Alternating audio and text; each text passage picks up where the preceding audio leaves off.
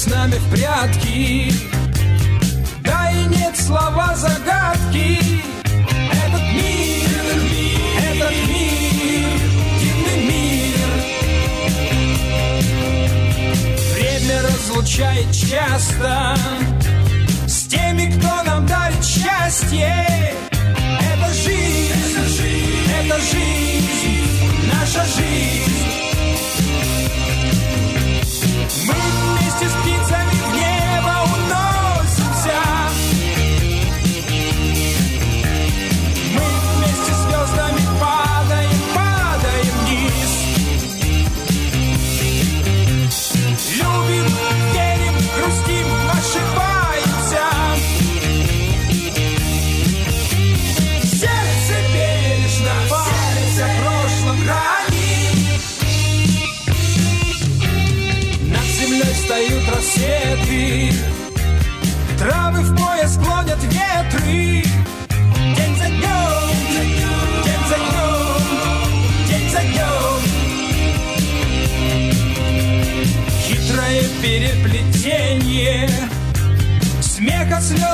сомнений.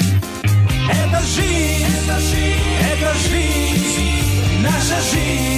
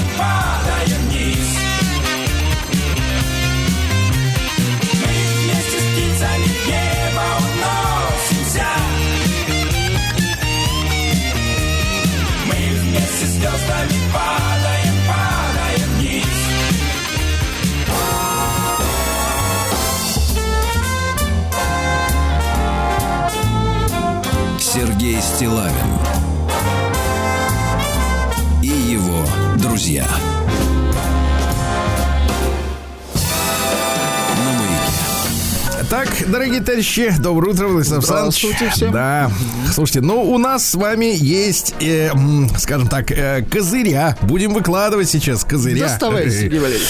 Да, вчера, вчера ближе к вечеру наши эстонские бывшие, надо сказать, э, братья, они э, вознамерились, ну, немножко притормашивают, поэтому вслед за поляками они решили называть Калининград Кёнигсбергом. Вы слышали, да? Это поляцкая история. И вот э, до эстонцев наконец-то дошло спустя месяцы.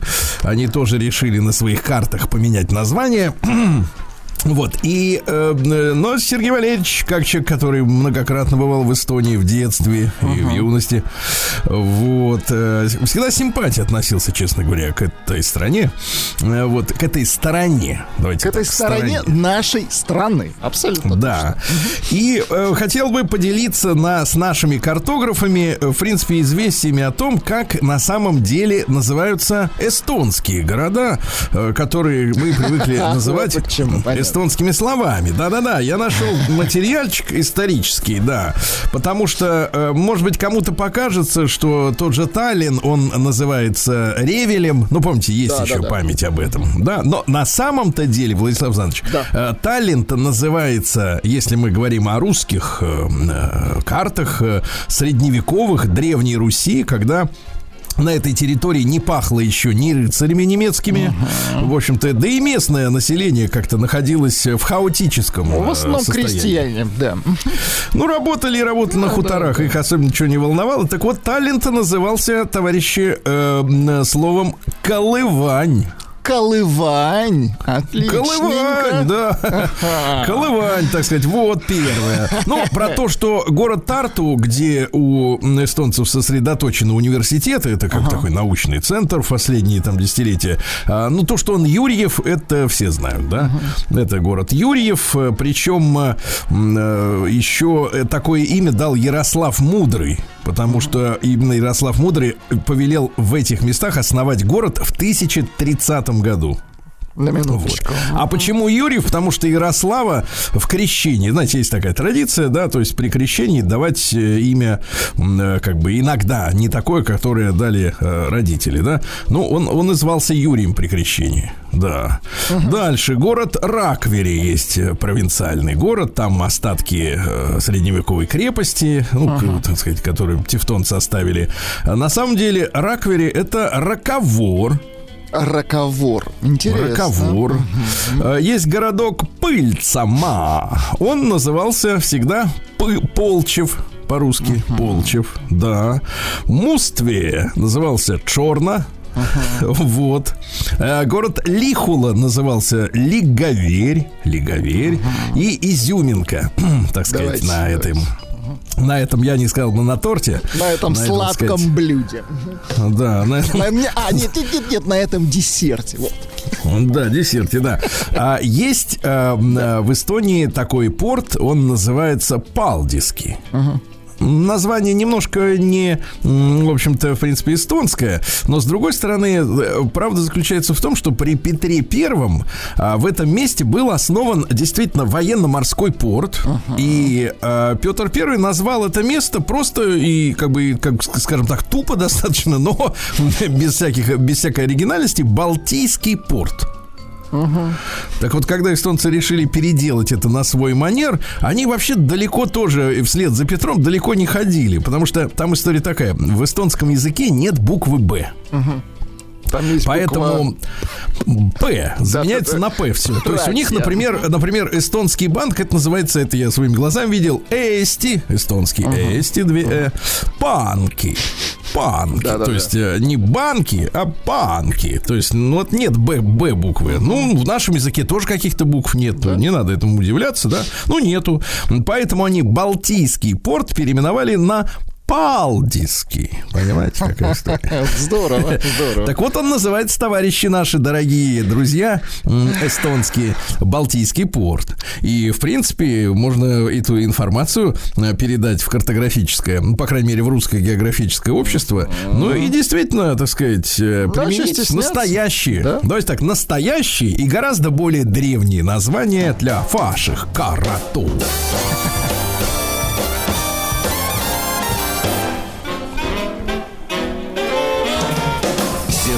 Стилавин Ну что же, заждались наши слушатели продолжения письма 35-летнего искателя. Но нет не приключений, а искателя э, счастья, да?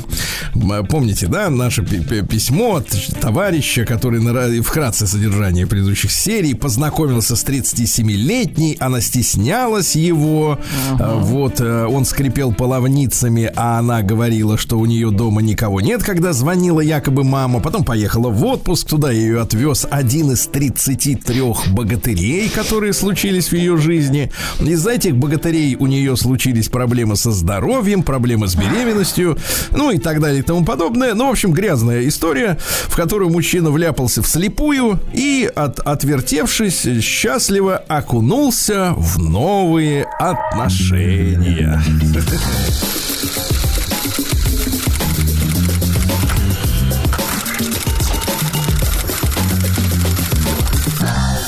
Приемная нос. Народный омбудсмен Сергунец. Некоторые, кстати, спрашивают, Владислав Александрович, а зачем мы вот публикуем эти истории? А для того, чтобы умные женщины вот понимали, в частности, э, с какими непростыми персонажами э, до них, ну, к примеру, да, мужчинам приходилось общаться, откуда берется иногда недоверие, да? Абсолютно точно. Откуда оно Это- берется? Это не Потому просто у некоторых- истории, Сергей Валерьевич, это Да. грабли, которые Да, да, нужно да. внимательно на рассмотреть. которые нужно не наступать, да. Да. Потому что э, ведь вопрос заключается в следующем, дорогие товарищи. Э, Мы, естественно, люди уже, э, так сказать, с опытом, э, самостоятельные. Нет, я про всех нас, про всех слушателей. Мы окружаем себя людьми своего уровня, своего круга, правильно? Ну, примитивно это можно сказать удобно, так быть со своими, правильно? Ну, кому конечно. хочется с утра до ночи собачиться с чужими? Нет, это каждый раз объяснять с нуля. Так все все. Да, курсе, и поэтому умные люди говорят, откуда вы таких берете? Откуда? У вас таких нет в круге, правильно? А наши возможности позволяют э, черпать из разных, так сказать, э, э, вот бочек вот эти истории, да, знакомя вас с тем, что есть люди, которые живут не так, как вы, не так, как вы, да. Но надо быть готовыми, что люди из тех кругов, они могут попасться и в какой-то момент вам. Вот вторая история. Спустя время я познакомился с женщиной из соседнего региона. Я никогда не тороплюсь с отношениями, стараясь узнать как можно больше. Ей я пришелся по душе, и она очень сильно, как она мне призналась, в меня влюбилась, хотела семью и ребенка. Даже говорит, если я семью не хочу, то есть если ты семью не хочешь, то хотя бы рожу от тебя, и ей этого будет довольно. Сохла одним словом по мне. Близости у нас, разумеется, не было никакой. Меня в ней, вот тут начинается уже, да, сразу. Меня, в меня в ней, ней. что-то нас, меня в ней, Меня в ней пока, да. меня в ней что-то настораживало. Внутренний голос, можно сказать, мне давал о себе знать. Она все равно всячески настаивала на нашей близкой встрече. Я, естественно, оттягивал с этой встречи. Не доверял я этой даме. Чувствовал в чем-то подвох. А она-то по нему сохнет. Поначалу понимающая, адекватная женщина вроде чуть ли не одуванчик. Понимаете, какая история? Адуван. Одуванчик, ты представляешь? То есть волосатая. Ну прекратите. Ну такая. Воздушная. Да. На подвох, но подвох чувствовал я, ну, может быть, ну, не может быть все так гладко. Она мне поведала про свою прошлую жизнь, как это обычно бывает у женщин. Ну, Владислав Александрович, подтвердите, рассказывают. Рассказывают. Но, ре- но, Было кстати, дело на лежаке в Сочи. Рассказывают не все. Даже почему здесь лежак? Ну, на лежаке тоже было. На По-разному. лежаке тоже можно сидеть, я вам так скажу. Можно тоже говорить, Сергей Валерьевич. я Да, вам так да, скажу. да. Разговаривать. Да. Мужчины, пишет наш товарищ, вот он уже обращается к аудитории, всегда слушайте, о чем вам про свою прошлую жизнь говорит женщина, не перебивайте ее в этот момент. Чем больше она вам поведает, тем лучше. Так вот, В один из вечеров, вернувшись с работы, моя новая знакомая написала в Телеграм, что сейчас сделает дома дела и позвонит, как пойдет гулять с собакой. А, вот мы с вами добрались вот до Да-да-да, этой до истории. собаки. Мгм, Как раз. Ну, Там сейчас мы ее проскочим по-быстрому. Женщина с собакой это лучше, чем женщина с котом, правда? Да.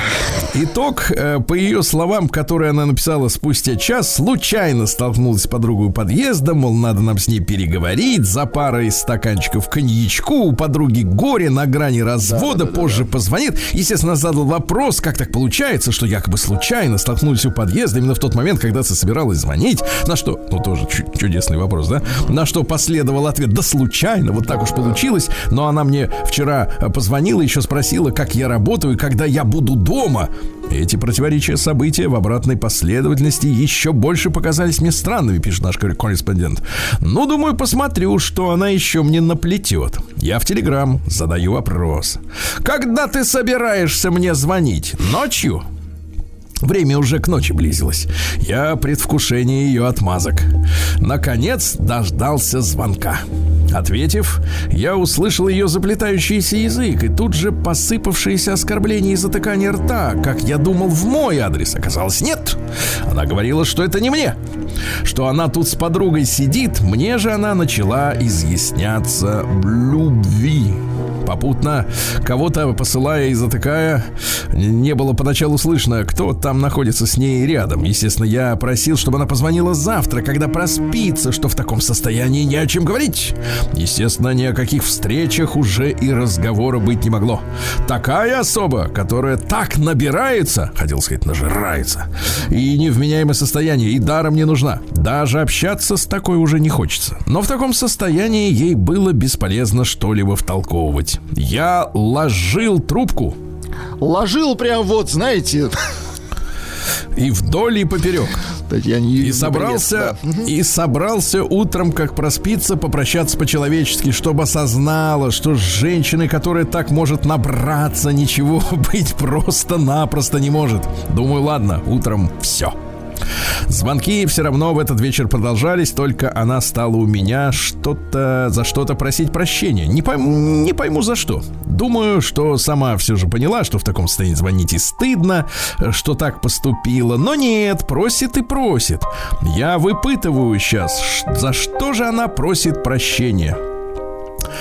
В ее заплетающемся блении я еле-еле расслышал, что у нее венерическое заболевание. Но у них ничего не было. Ничего не было. К счастью. Конечно, Да. конечно. Я думал, мне послышалось. Я тут же переспрашиваю. Тебя, у тебя? Она говорит, да. Та-та-да. Та-та-ра-та-та-тай Тебя. Да. П п п п п Да. И ревет все это время, как начала звонить. Спрашиваю, когда она собиралась мне об этом рассказать. Ответила, что не решалась, но собиралась. Что она не является распространителем а только держит при себе. Я сказал, что она осознает, что это такое, и что это уголовное дело. Вы знаете, что за это уголовное дело? Уголовное.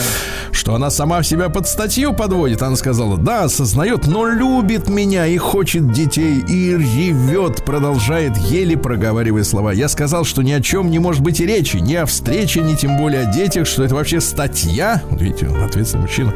Что она сама не, что она сама не в адекватен, не в адекватен. Тен, хорошо. Тен, тен и не ведает, что вообще писал. говорит.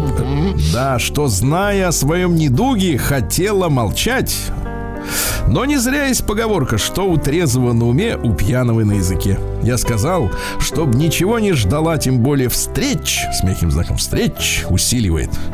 Ничего не было и быть не может. Продолжала все равно звонить, поднял трубку, и что я еще услышал? Оказывается, она не с подругой выпивала, а с мужиком каким-то. Вот так вот. Сергей Подняв Валерьевич, нам трубку, нужна рубрика «Девушки с недугом». да, подняв трубку, я отчетливо услышал, как на том конце провода на фоне скрипит мужик. Потертый. Да.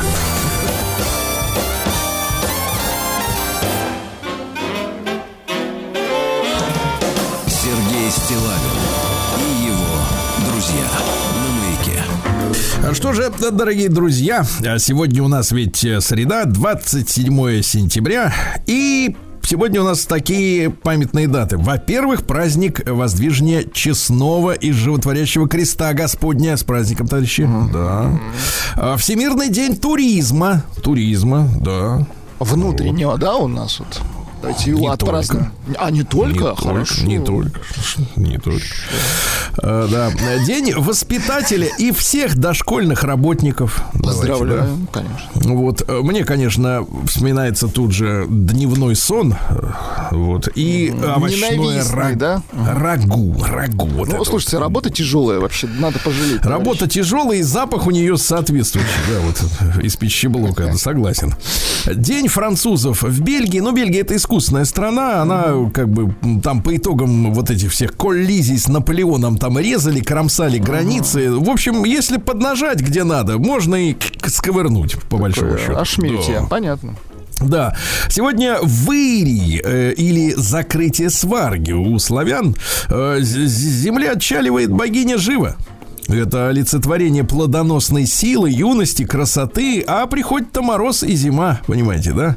Вот. А, в Эфиопии Мескель, а, вот тоже религиозный пут- хороший да. праздник, хороший, да. День осведомленности садомитов о СПИДе. Вот, они должны быть в курсе. День подарков миру, Всемирный день без мяса. Ну, это их проблемы, правильно? Вот. Э, День шарфа, день шоколадного молока, день дружбана. Здесь же э, уместно упомянуть день раздави банку. Вот. э, День говяжьей тушенки. О. Сегодня, кстати, день ведущих утреннего шоу, Владислав Александрович. Да позвольте что? вас. А, Да, вас позвольте вас всего, конечно. нашего пенсика поздравить, да, Сволочь. да, ветерана, От пенсика ветеран. слышу. Да, фактически. Ну и сегодня воздвижение, тоже русский э, и религиозный народный праздник. А Что говорили-то? Смекай, баба, про капусту. Воздвижение пришло. За три дня до праздника кочаны было принято убирать с огорода. Ну а теперь начинали заниматься заготовками, квасить капусту. А ведь вы знаете, ведь в нашей квашеной капусте, э, Не было которую на соли. Западе нет, там, понимаете, какая история? Такая происходит ферментация, понимаете, что самое чудодейственное влияние на пищеварение оказывает. То есть надо регулярно капусточку-то, да, и до, и после. И до, и после, Заместо кефира. Да. Сергей Стилавин и его друзья. А что же, в 1533-м польский король Стефан Баторий, вот, у них короли были выборные всегда. Отсюда Удиви- и... Удивительная история, конечно, да? Да, отсюда и поляцкие все проблемы. Потому что король, он постоянно должен устраивать э, всех. Тратиться на А так не выборы он бывает. должен постоянно. А так не бывает, да. Когда ты устраиваешь всех, ты ничего не можешь сделать. Потому что не, не- не можешь ни тем поперек сказать ничего, ни этим. В общем, какая-то номинальная Ты история. скользкий человек, вот. Что Вот, вот. Это так, один из них, вот он, Батурий самый. А в 1657 родилась недооцененная, я считаю, нашей современной историографией Так. царевна Софья Алексеевна. Это наша замечательная руководительница. Мы как-то пытались эту историю проявить с нашей профессурой, да, вот. э, Ну и, соответственно, при, поняли, что достаточно многих вещей она доби- добилась, несмотря на то, что правило это всего 7 лет. Да, она была э, регеншей при Иване Пятом, который был, как тогда был, был принято говорить, слаб умом, и Петром Первым малолеткой. Тот еще мал был. Мгм, А тот ее уконтропупил в Новодевичий монастырь. Ну, это вот э, как бы в темницу для благородных, скажем так, да. Ну, Вот тогда их не принято было сажать-то в обычный. Ну, несколько урезал в правах, скажем так. Ну, совсем урезал по полной программе, да. А она старалась ради государства, да. Образованная, да, женщина. Конечно, да. А В 1672-м Королевская африканская компания английская получила монопольное право торговать рабами из Африки. Хорошо. У нас ведь какая история? Обычно за негров э, каются американцы. Вот, но как-то все делают вид, что якобы американцы, какие-то американцы, которые, ну вот сейчас вот общался с, э, так сказать, с этно, э, как-то этнологи, энтомологи. не помню, Этнографы. Этнографы, да, говорят, до сих пор, по большому счету, на самом деле, американская нация не сложилась. Мало времени прошло, да. Там есть немецкое лобби, есть еврейское большое, так сказать, ирландское, так сказать, латиносы есть. э, Но в, в единую нацию нет, нет, еще не сложилось, да. Э, Так вот, а, и как бы принято считать, что американцы возили себе, какие-то американцы возили себе рабов. А возили-то англичане, товарищ. Ну вот кто несет ответственность-то за то, что там люди они. мерли. Конечно, но каяться они не хотят. Я что-то не видел, чтобы Карлуша-то третий этот ползал на карачках, каялся. Не было такого. Вот. э, Первоначально компания называлась «Компания королевских предпринимателей, торгующих с Африкой». Слушайте, с Африкой, да? Как будто Африка могла что-то, соответственно, купить у них, у англичан. Как будто у них были доллары или там эти фунты стерлингов. да? Короче, эти уроды вывезли за всего лишь за 15 лет 100 тысяч рабов. 100 тысяч рабов, они что, значит, как, куда они ходили, курсировали эти корабли? Они э, шли к берегам Гвинейского залива, Э, там они у одних негров покупали других, то есть там местные-то тоже быстро сориентировались и, э, так сказать, господам сразу поставляли крепких, больших, сильных, да? Придумали, куда пленных девать, да? Конечно. А и для этого развязывались войны, соответственно, местные, африканские, да, чтобы как раз черпать из них этих рабов, да. Вот. После пленения их везли через Атлантический океан. Ну, вот я не- некоторое время назад видел схему вот этих английских кораблей, где э, было с э, британской педантичностью, э, с западной педантичностью разрисован палуба, как кто лежит. Там люди как вот, вот как шпроты в банке упакованы друг к дружке, да, не пошевелиться, ничего, хотя плавание происходило несколько недель, но неудивительно, что там, я не знаю, половина доезжала, нет? В принципе, в таких антисанитарных и антиэпидемиологических доезжали не все сто процентов, да. не все, а, а в катастрофических условиях. То есть они их в буквальном смысле считали не людьми. То есть для них это был скот. Товар. Ну и, соответственно, из Америки в Европу вывозили уже такой круговорот был такой, понимаешь ли, да? Э, Рабы, от- а из Америки они обратным ходом, э, потому что негров уже на борту нет, они их продали, э, произведенные, соответственно, колониальные продукты, как тогда это называлось, это сахар, кофе, какао, табак, индиго. Понимаете, да? И вот так они и ездили туда-сюда по кругу. Понимаете, да? Ну, вот такая вот история, да? Да. Ну и, соответственно, торговля там шла, э, у, у англичане придумали хорошую историю с двумя контурами денежных систем. То есть, смотрите, вот в Советском Союзе была двухконтурная система, то есть были безна, безналичные деньги между предприятиями и, соответственно, вот этот наличный рубль, который мы все прекрасно помним, эти маленькие, э, ну, по сравнению с, с деньгами остальных стран, действительно маленькие бумажки, ну, чтобы не иметь с собой больших кошельков, понимаете, это было удобно. Так вот, и они не пересекались. А в чем заключалась э, беда перестройки, если так отвлечься на секунду, да? И помните, потом полезли миллионеры, потом вылез этот Разин, который устраивал концерты и там говорил, хвастался, что автобусами, Автобусами вывозил вывозили гонорары. рубли, да-да-да. Да, а они, соответственно, что? Разрешили это долбанное так называемое кооператорское движение, и деньги из безналичного контура начали втекать в налик. И пошла инфляция. Да, хлынули. И пошла инфляция страшная, да? Люди стали миллионерами, деньги стали дешеветь. Ну, в общем, это был подрыв экономики фактически. Так вот, у этих была такая же история. Но они, в отличие от Горбачева, не позволили перетекать одним деньгам. То есть у них были фунты в Англии, а для всех колоний была гинея. Понятно.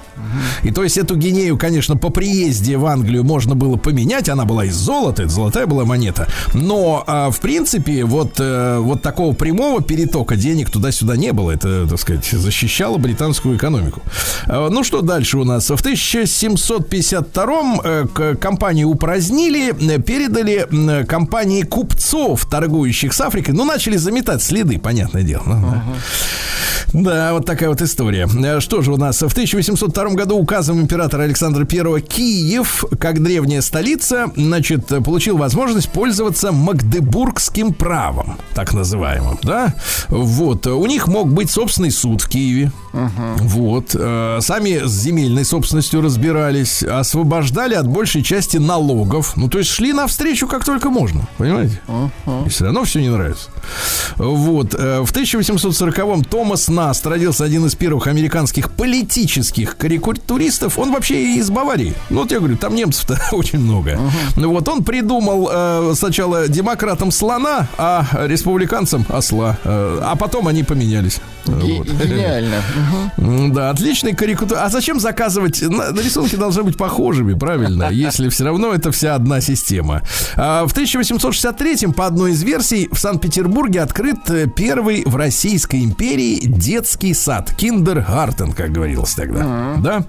Но он разорился достаточно быстро, да и нужды в нем тогда еще не было, по большому счету, потому что зачем нужны детские сады? А, чтобы женщин послать на работу, правильно? Да, на предприятие, как минимум. Детский сад не для того, чтобы мамочка, э, бездельница на дорогой иномарке ездила по салонам красоты, пока дитятка воспитывается чужими тетками, правильно?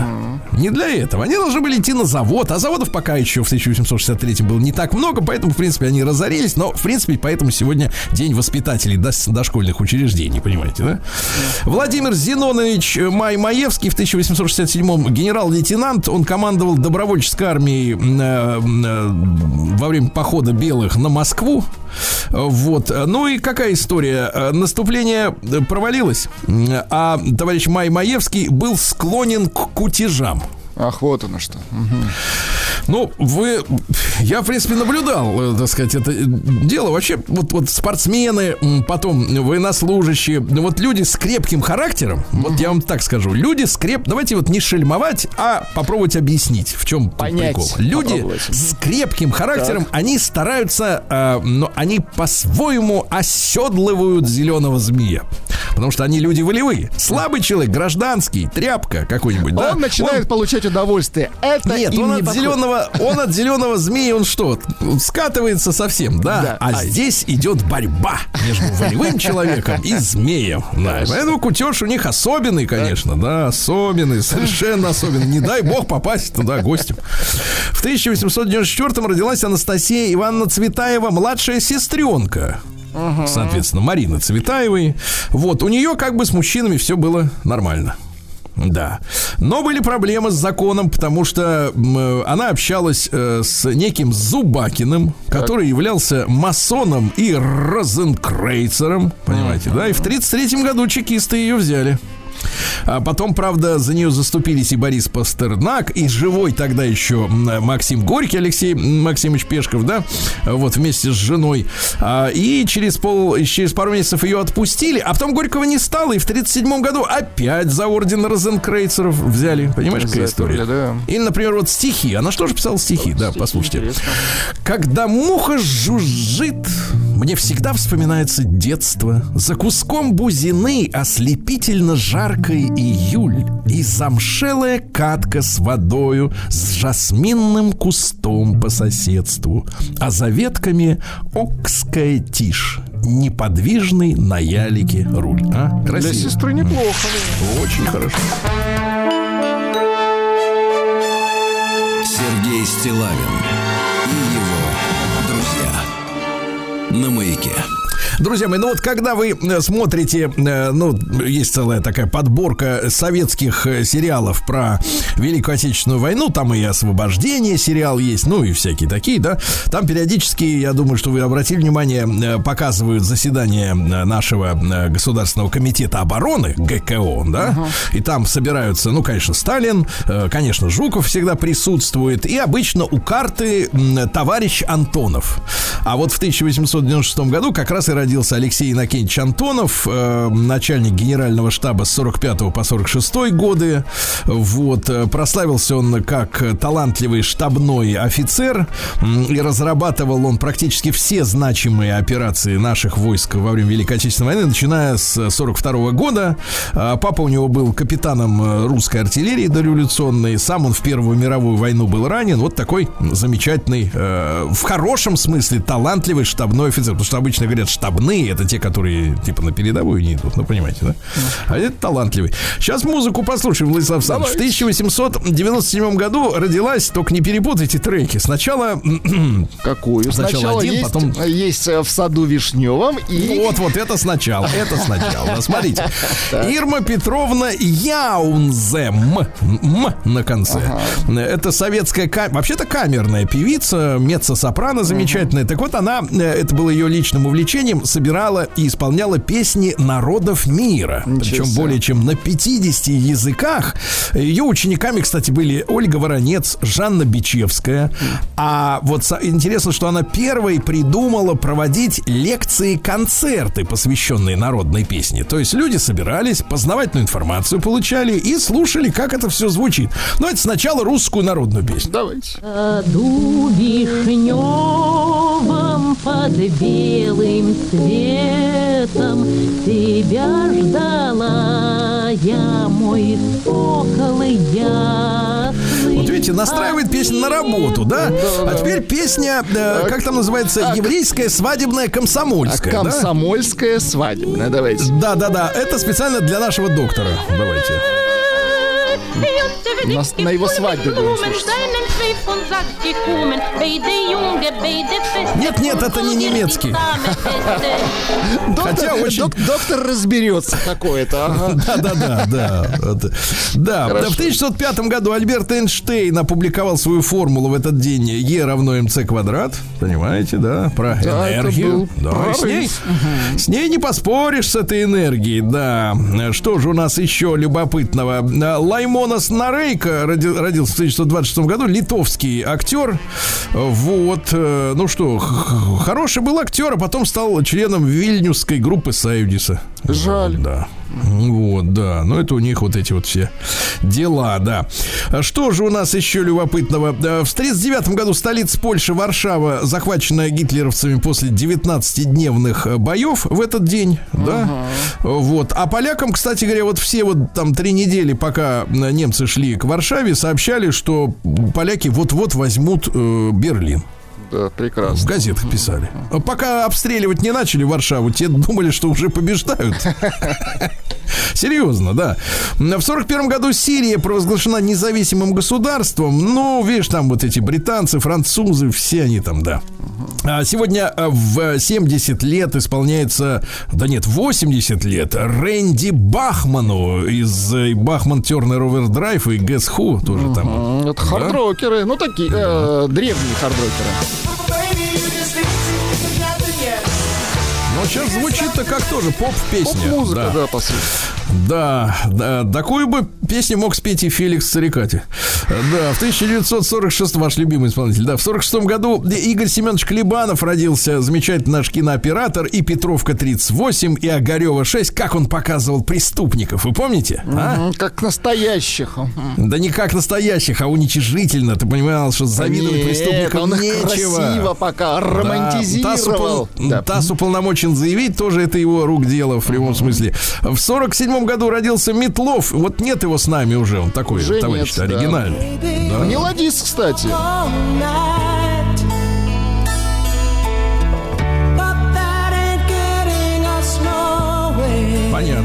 50 в 50 году в этот день представлен публике автоответчик на пленочке. Ну, то есть тебя нет, а он слушает там, ш- кто звонит. Э, Константин Мелихан э, про Дон Жуанов. Э, Вот. Какая мне больше нравится такая фраза. За все надо платить, даже за деньги. Хорошо. Хорошо. Александр Владимирович Галибин, давайте поздравим с днем рождения. Замечательно. Актера, да.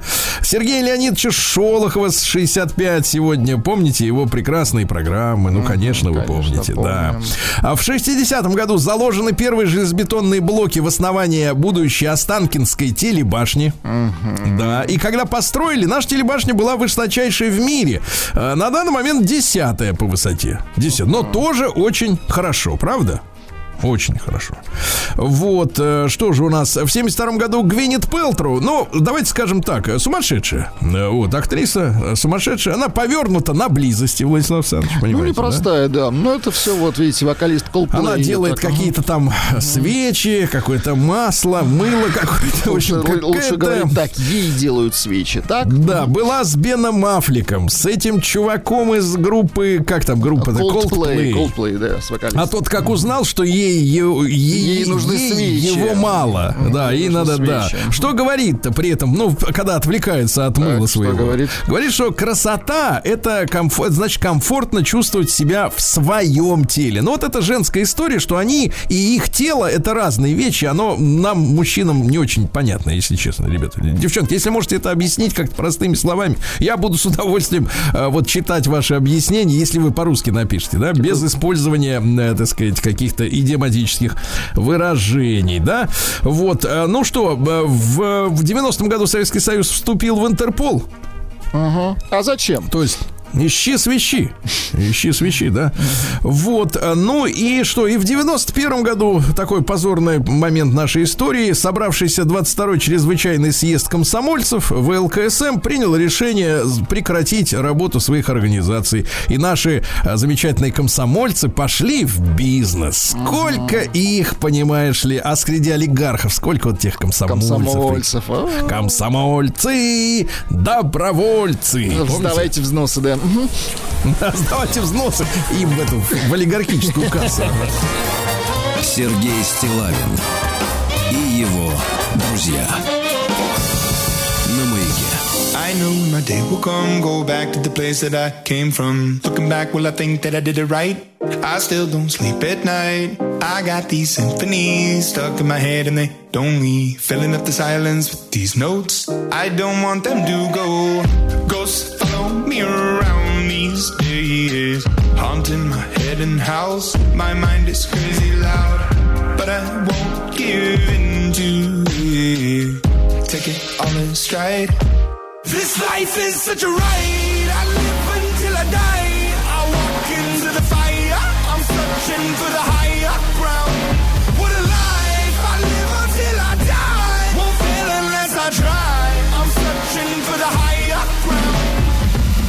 Got that golden gun. I was born as the seventh son. Everything comes with conditions. Everyone's got their dirty dishes. I've got these memories stuck in my head and they won't leave. Filling up my treetops these crows. I wish that they would go. This life is such a ride. I live until I die. I walk into the fire. I'm searching for the higher ground. What a life. I live until I die. Won't fail unless I try. For the higher. This life is such a ride. I live until I die. I walk into the fire. I'm searching for the higher ground. What a life. I live until I die. Won't fail unless I try. I'm searching for the higher ground. Get it, got it, want it. Tell me what to do when I'm on it. I am the witness, the genesis, the reason. Get it, got it, want it. Tell me what to do when I'm on it. Witness, the witness, the witness, the witness, the witness. This life is such a ride. I live until I die. I walk into the fire. I'm searching for the higher ground.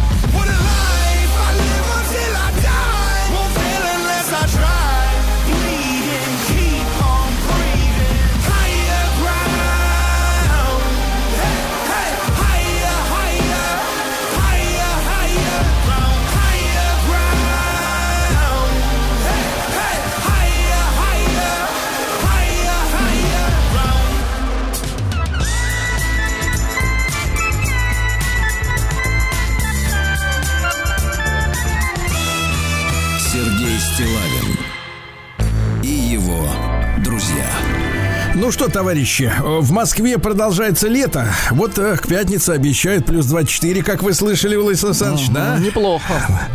Когда же мы наденем свои любимые ритузы? Это непорядок. Кроксы, Непорядок. когда наденем. Кроксы, вот именно не вылазим из них из этой жарищи. Жарко. Да. Вот. А как в Вышнем Волочке обстоят дела? Так, давайте по порядку. Ветер 3 километра в час. Осадки 5% вероятность. Ну и температура плюс 8. Ну такое. чтобы песней своей помогать вам в работе, дорогие мои. Волочане. Ну, давайте начнем, как это сказать, э, э, с поправимой трагедии. Истерзанному в Тверской области, а Вышний Волочок, э, он в Тверской области, по пути из э, Москвы в Да-да-да. Санкт-Петербург и обратно. Вот. Но, правда, сейчас трасса скоростная обошла стороной, поэтому в городе, наверное, потише стало. А то ведь Вышний Волочок был тем городом, который страдал от того, что вот э, именно м, М10 проходила прямо по центру. И вот эти все бесконечные грузовики, фуры, все это, да. Так вот, истерзанному э, кот- коту Грише стало Так. значительно легче. Понимаете, его Хорошо. отвезли в столичную клинику, начали ему делать э, операции, лечить его. Большое количество пере- пережил операций котик. Э, Сейчас Гриша выглядит хорошо, доверяет людям, ластится, от- отзывается на кличку Гриша. Ясно? Желаем Вот, видите, Гриш как хорошо. здоровья, да. Да. А в 19-летний черт вырвал провода от камер у администрации Вышней Волочке. Представляете? Психический. Отмечается, что изо рта 19-летнего балбеса Так. в момент совершения правонарушения исходил аромат алкоголя. И торчали что-то невнят- провода изо рта у него. да, невнятно говорил, выражал неуважение к обществу, шел шаткой походкой к своему преступлению. А назначен штраф всего в 500 рублей. Слушай, да там одних проводов на миллион. Не- Недорого, да. Да.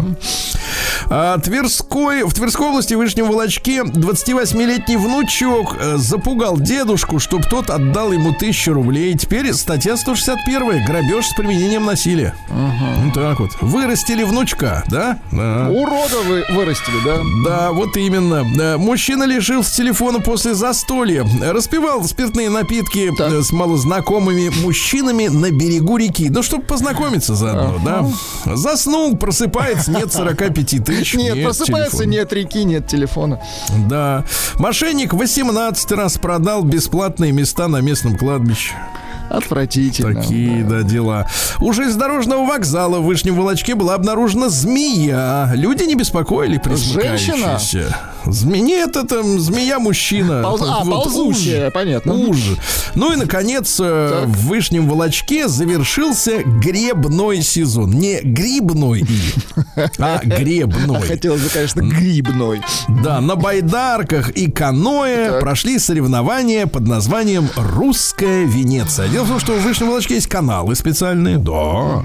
А 170 грибцов и грибчих собрались из Тверской, Новгородской, Московской областей. Вышли на водную гладь, да и преодолели дистанцию. Кто в 2000, Так. а кто и в 5000 метров, в зависимости от того, сколько селенок осталось. Молодцы, товарищи Я спортсмены. придумал название для этого праздника. Весло России. Сергей Стилавин на маяке.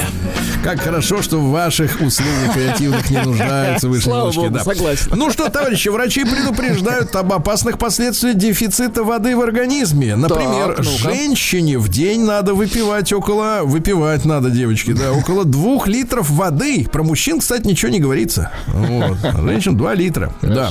В Калуге губернатор Шапша анонсировал э, перезапуск в этом году всех находящихся здесь автозаводов. Дело в том, что в Калужской области очень активно развивали строительство э, автозаводов. Там и Шкода, и Вольво, Не и все партнеры дела. наши. ага. Те, значит, побежали, эти все жулики, побежали. Но усилиями, так сказать, администрации и коммерсантов э, все производственные мощности в этом году вступают вновь в работу. Что там будет на этих линиях производиться, мне кажется, э, европейцы утрутся.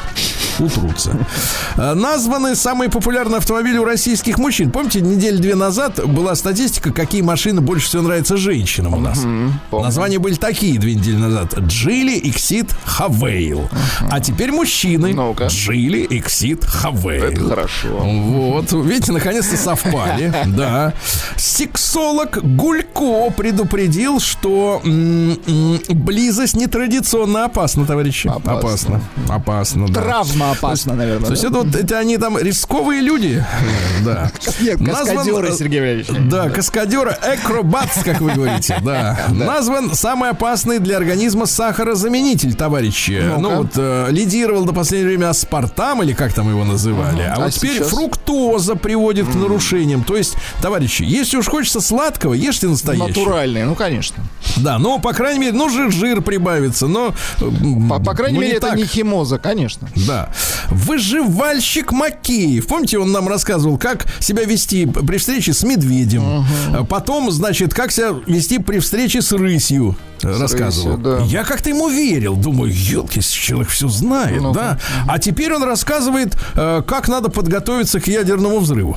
Ну, откуда ты знаешь? Что-то он Миша. как-то настроен, скажем так, воинственно. Нет, нет, настроен понятно, э, как, э, как некоторые у нас настроены, но суть в том, что откуда А, знаешь-то? Ну он- ладно, Он алармист. Во. вот именно. Сексолог Кульгавчук э, рассказал, как спросить у нового знакомого справку об отсутствии заболевания за ППП. Как- Надо как? вместе пойти. Шли по улице, пили кофе, А раз пойдем зашли. в поликлинику. Да, пойдем-ка. Комик Комиссаренко после свадьбы на Украинке узнал, что в прошлом его супруга была вебкамщицей. Прекрасно.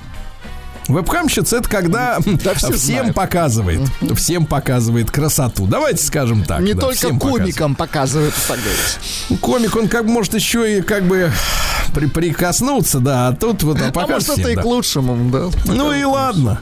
Ну а куда их девать-то? Вон Камеры, трансляций, да, да. Нет, не камеры, актеров. Да. А Россияне назвали причин, по которым чаще всего берут отгул на работе. Оказывается, самым популярным месяцем ноябрь является. Ноябрь. Есть так. Снежок еще не выпал, а слякоть уже... Отдохнуть хочется уже. Везде, да, уже а работать неохота. Головная боль на первом месте причина, предлог, вернее. Понятно. А Барри Карим Чара Алибасов подал в суд э, из-за того, что у него тормозит World of Tanks. э, Игрушка. Наш золотой, дай бог здоровья. Да, да, да. Остапат Белаш развеял миф, что хрустеть пальцами вредно, наоборот, видимо, полезно. Митя Фомин, певец, жует колеса, чтобы нормально выглядеть и хочет дожить до 100 лет. Митя на колесах. Да, Владимир Владимирович поддержал создание Царскосельского лицея для подготовки элитных государственных служащих. Слушайте, это правильно. Конечно. Это правильно. Может быть, там и новый Пушкин заведется, правильно? Да, будут выпускаться В поэты. лицее. Да. Россиян предупредили, Роспотребнадзор бьет тревогу, предупредил об опасности лизунов для детей. А я скажу так, и для детей, и для женщин, и для мужчин всем опасны лизуны. Взрослых детей Конечно. тоже опасен. Конечно, можно заиграться. А, Значит, психолог рассказал, нужно ли бороться с осенней хандрой. Ответ такой: Ну-ка. бороться с грустью во время осенней хандры не надо. Вот это нормально. А психотерапевт, А, э, не погодите, погодите, психов. актуальные, да, для первого свидания вопросы о близости. Психотерапевт Клёц э, дала советы. Вопросы следующие. Первое, Владислав Александрович. Э, Какие формы прелюдии тебе нравятся?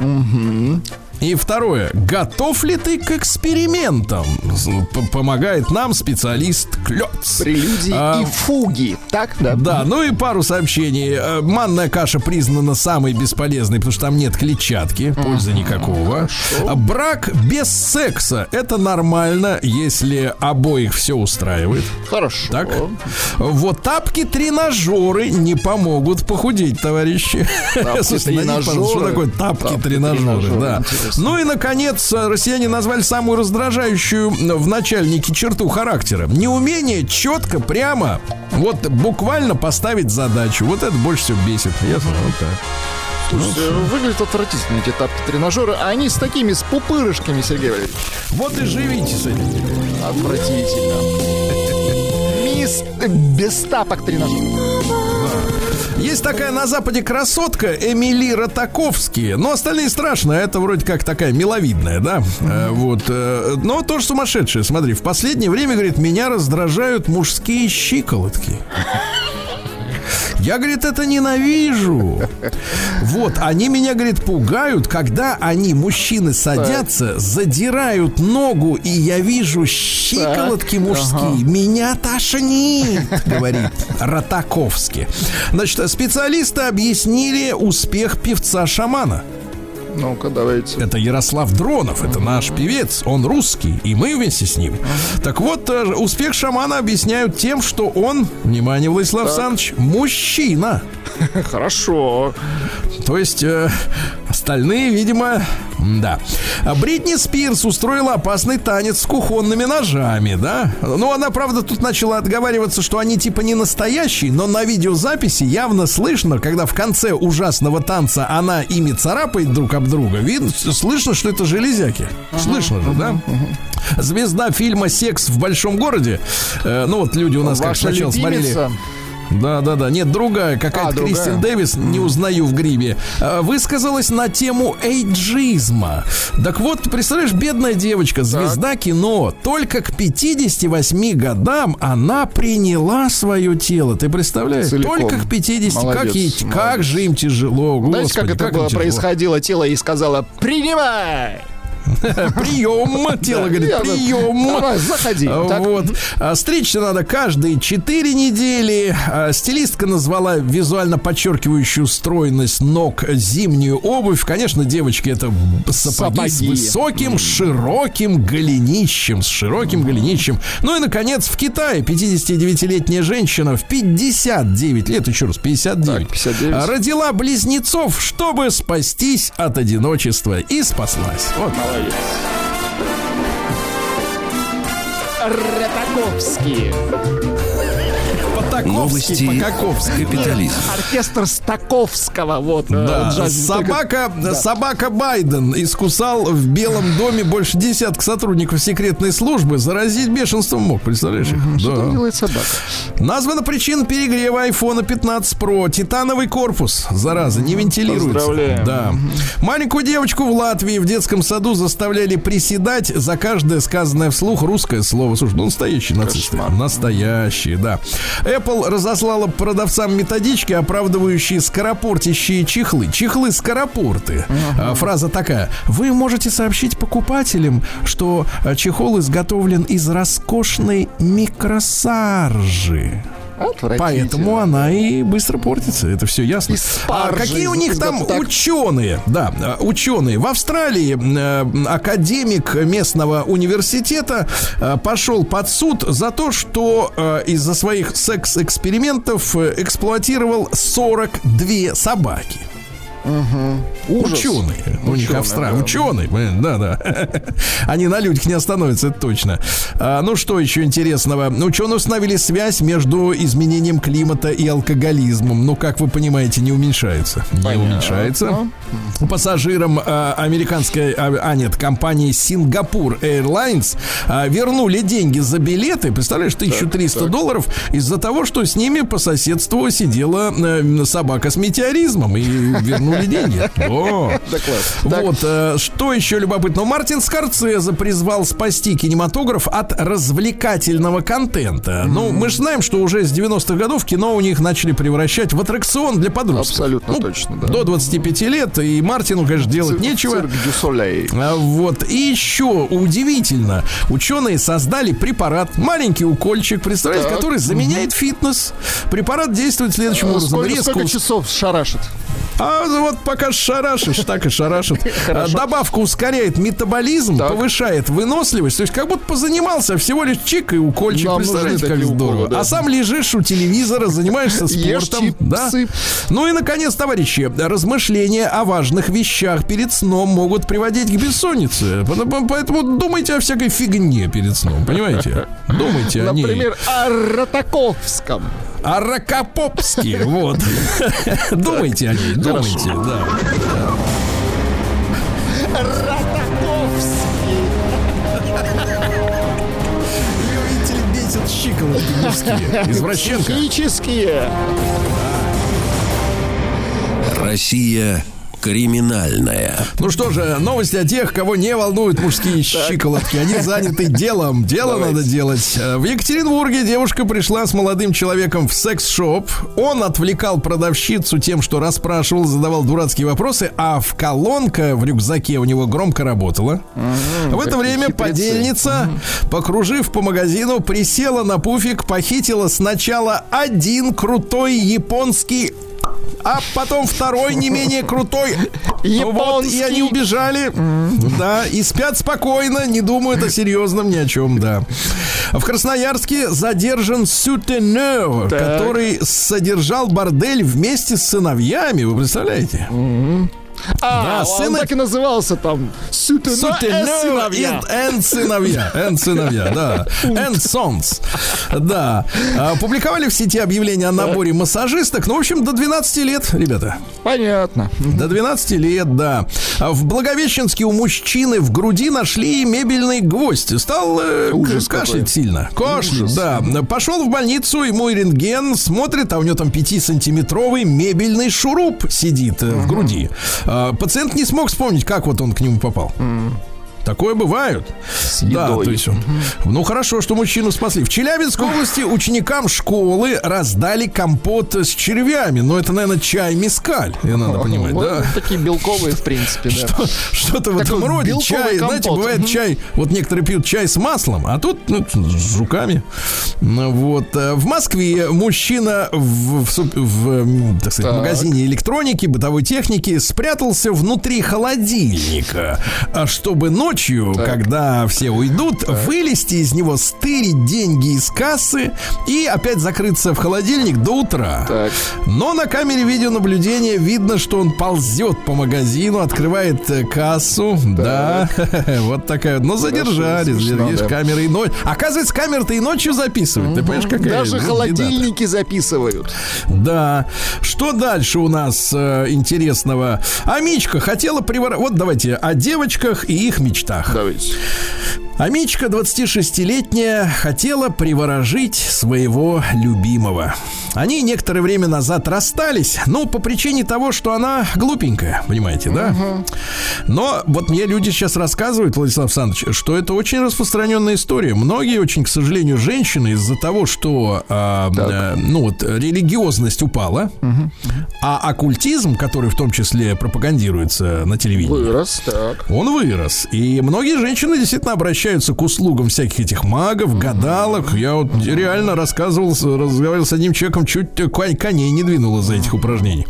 Так вот, э, пошла к гадалке, та говорит, э, надо, короче, заплатить. Заплатить, Э, запла- так. Заплатить так, чтобы сумма состояла из шести шестерок и восьми восьмерок. В итоге 886 тысяч рублей минус. Вот так.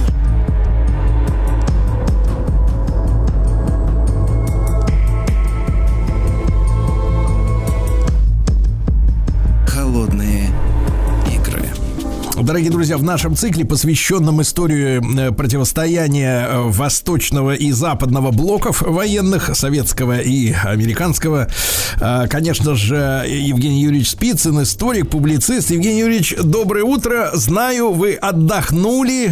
Как состояние, настроение после отдыха? Да, здравствуйте, спасибо. Ну, мало, но все-таки поплавал, позагорал, так что погода была замечательная. Да. А, спасибо большое. Прекрасно.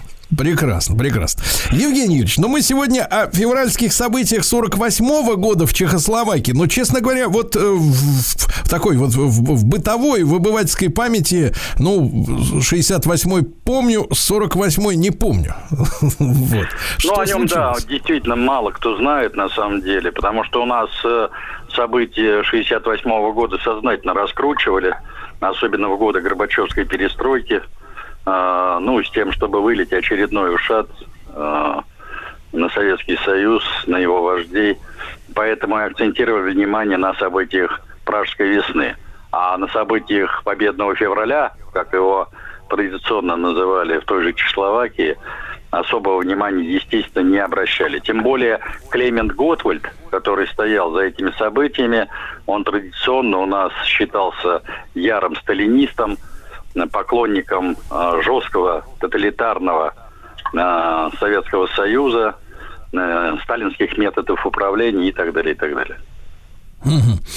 Евгений Юрьевич, ну вот э, если вкратце, да, вот как события-то развивались в Чехословакии, ну вот после окончания Второй мировой?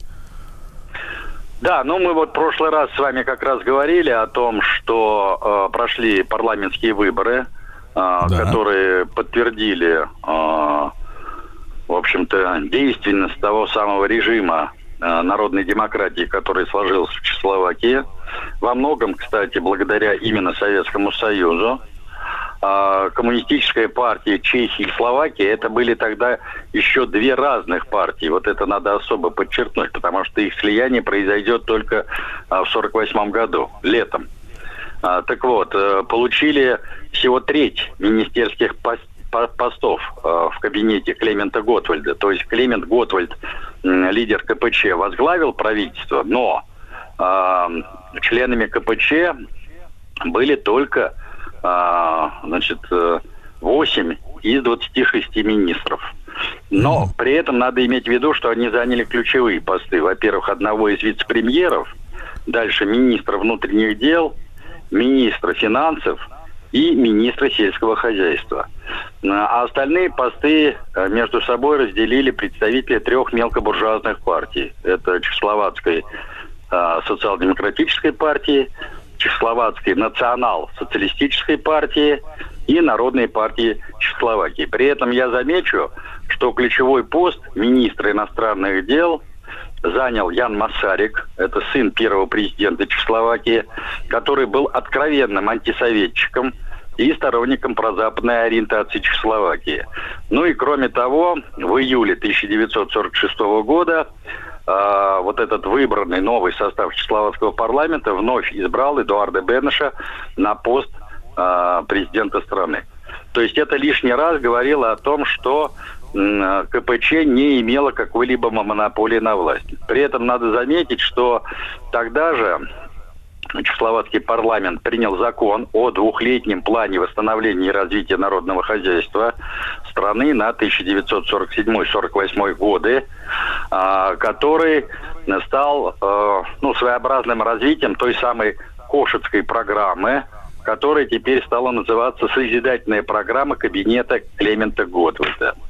При этом надо заметить, что а, идейные установки и самого Эдуарда Бенеша, а, как одного из главных идеологов Чехословацкой национал-социалистической партии, а, по сути не расходились с идейными установками и Компартии Чехии, и Компартии Словакии, и э, Чехословацкой социал-демократической партии. Более того, эти идеи постепенного и мирного перехода а, к социализму по чешскому национальному пути были сформированы прошу прощения, были сформулированы самим Бенешем еще в 1942 году, когда он находился за границей в его брошюре «Демократия сегодня и завтра».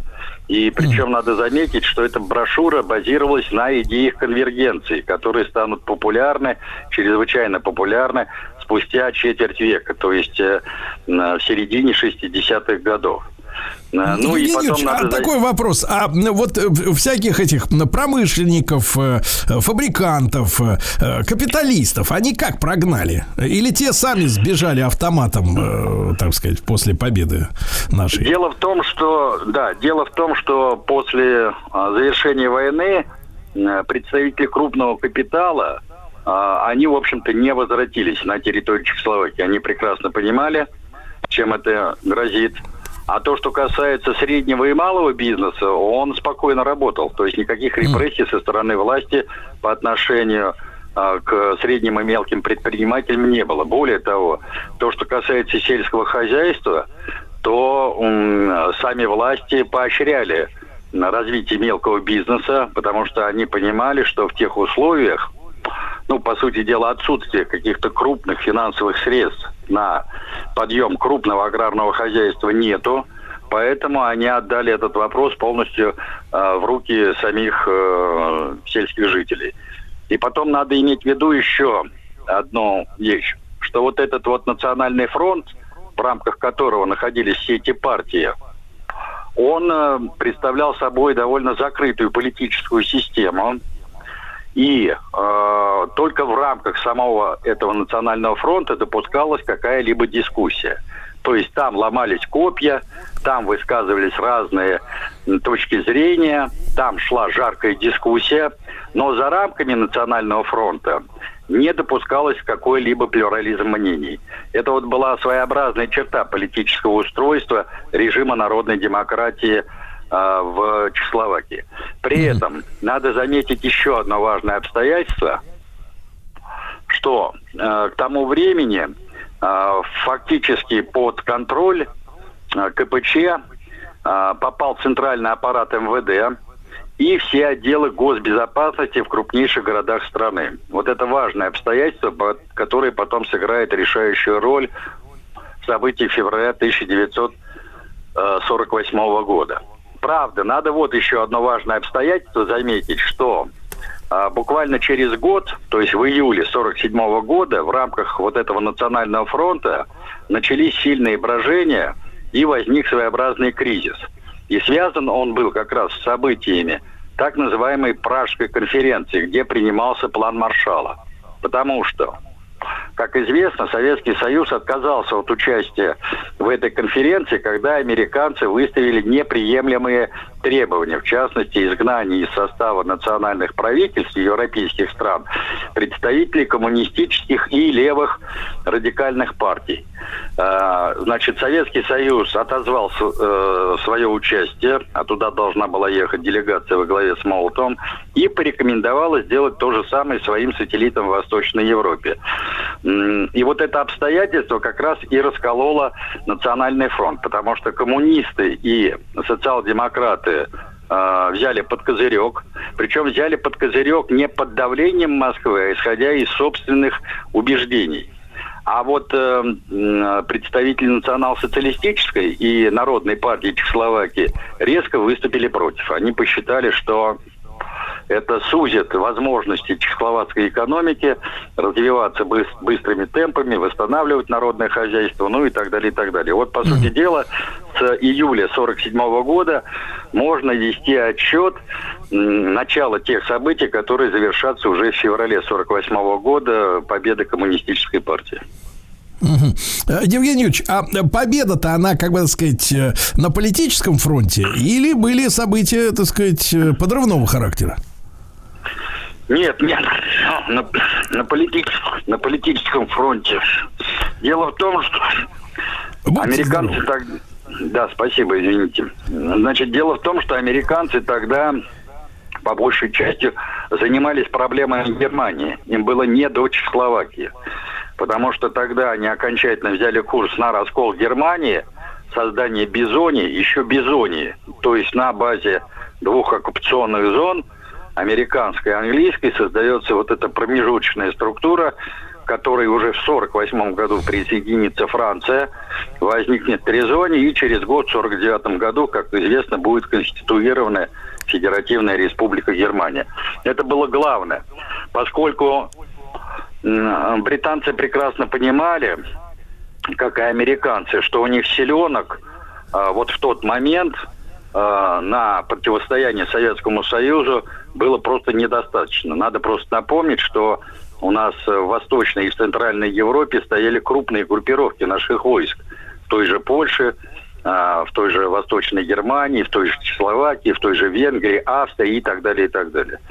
Ну, вот. Просто у нас забывают о том, что еще летом 45 года, когда британцы разработали тот самый знаменитый план немыслимое, то есть э, начало войны вчерашних союзников против Советского Союза, ведь проводилась так называемая штабная игра на яхтинской встрече.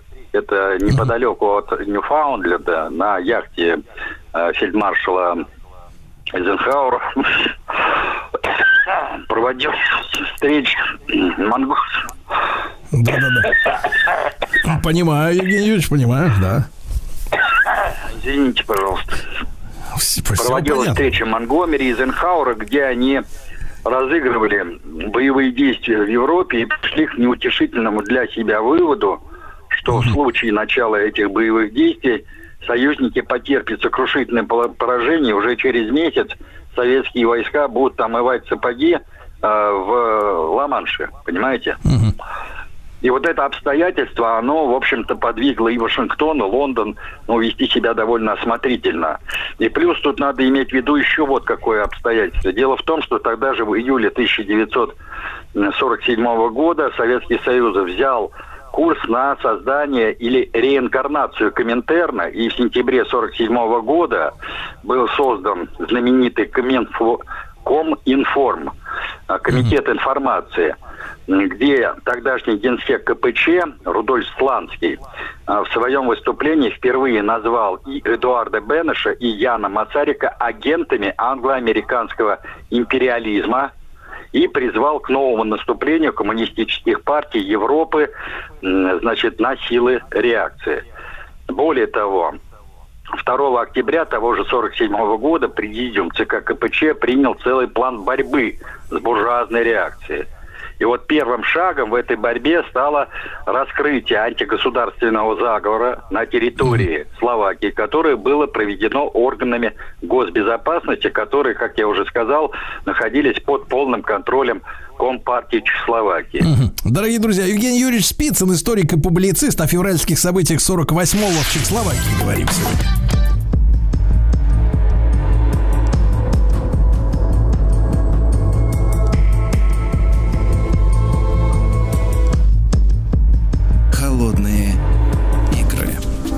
Итак, Евгений Юрьевич Спицын, историк и публицист. Мы говорим о э, событиях февраля 48 года в Чехословакии. Евгений Юрьевич упомянул с, слово, такую фразу «заговор». Да, обычно какая-то конспирология вслед за таким словом, да, начинается. Но на самом деле, вот что показало расследование, что там происходило, Евгений Юрьевич? Ну, дело в том, что расследование показало, что Демпартия Словакии, она была связана с так называемой людацкой миграцией, а, которая выступала за возрождение независимого словацкого государства.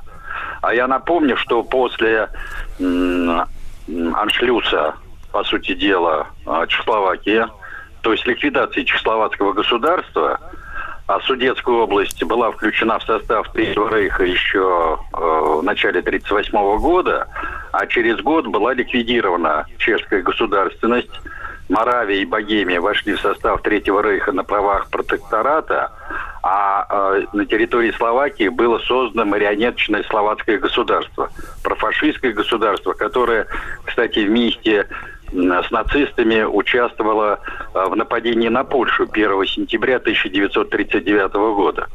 Так вот, э, значит, вот была разоблачена группировка заговорщиков из состава этой тем партии Словакии, и партия была запрещена.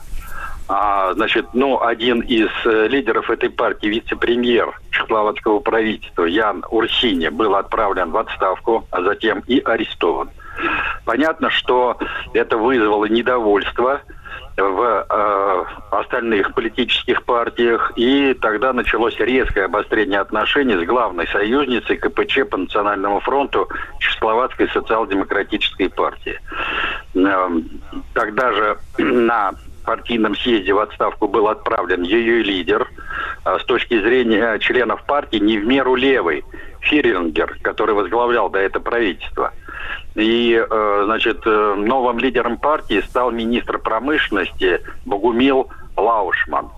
А, при этом надо заметить, что сами коммунисты использовали вот эту ситуацию внутрипартийных кризисов в свою пользу, поскольку они инициировали создание во всех политических партиях, входивших в Национальный фронт, а, левых фракций, которые ну, были бы такими прокоммунистическими. То есть э, пошел курс на раскол вот этих э, политических сил, которые противостояли коммунистам.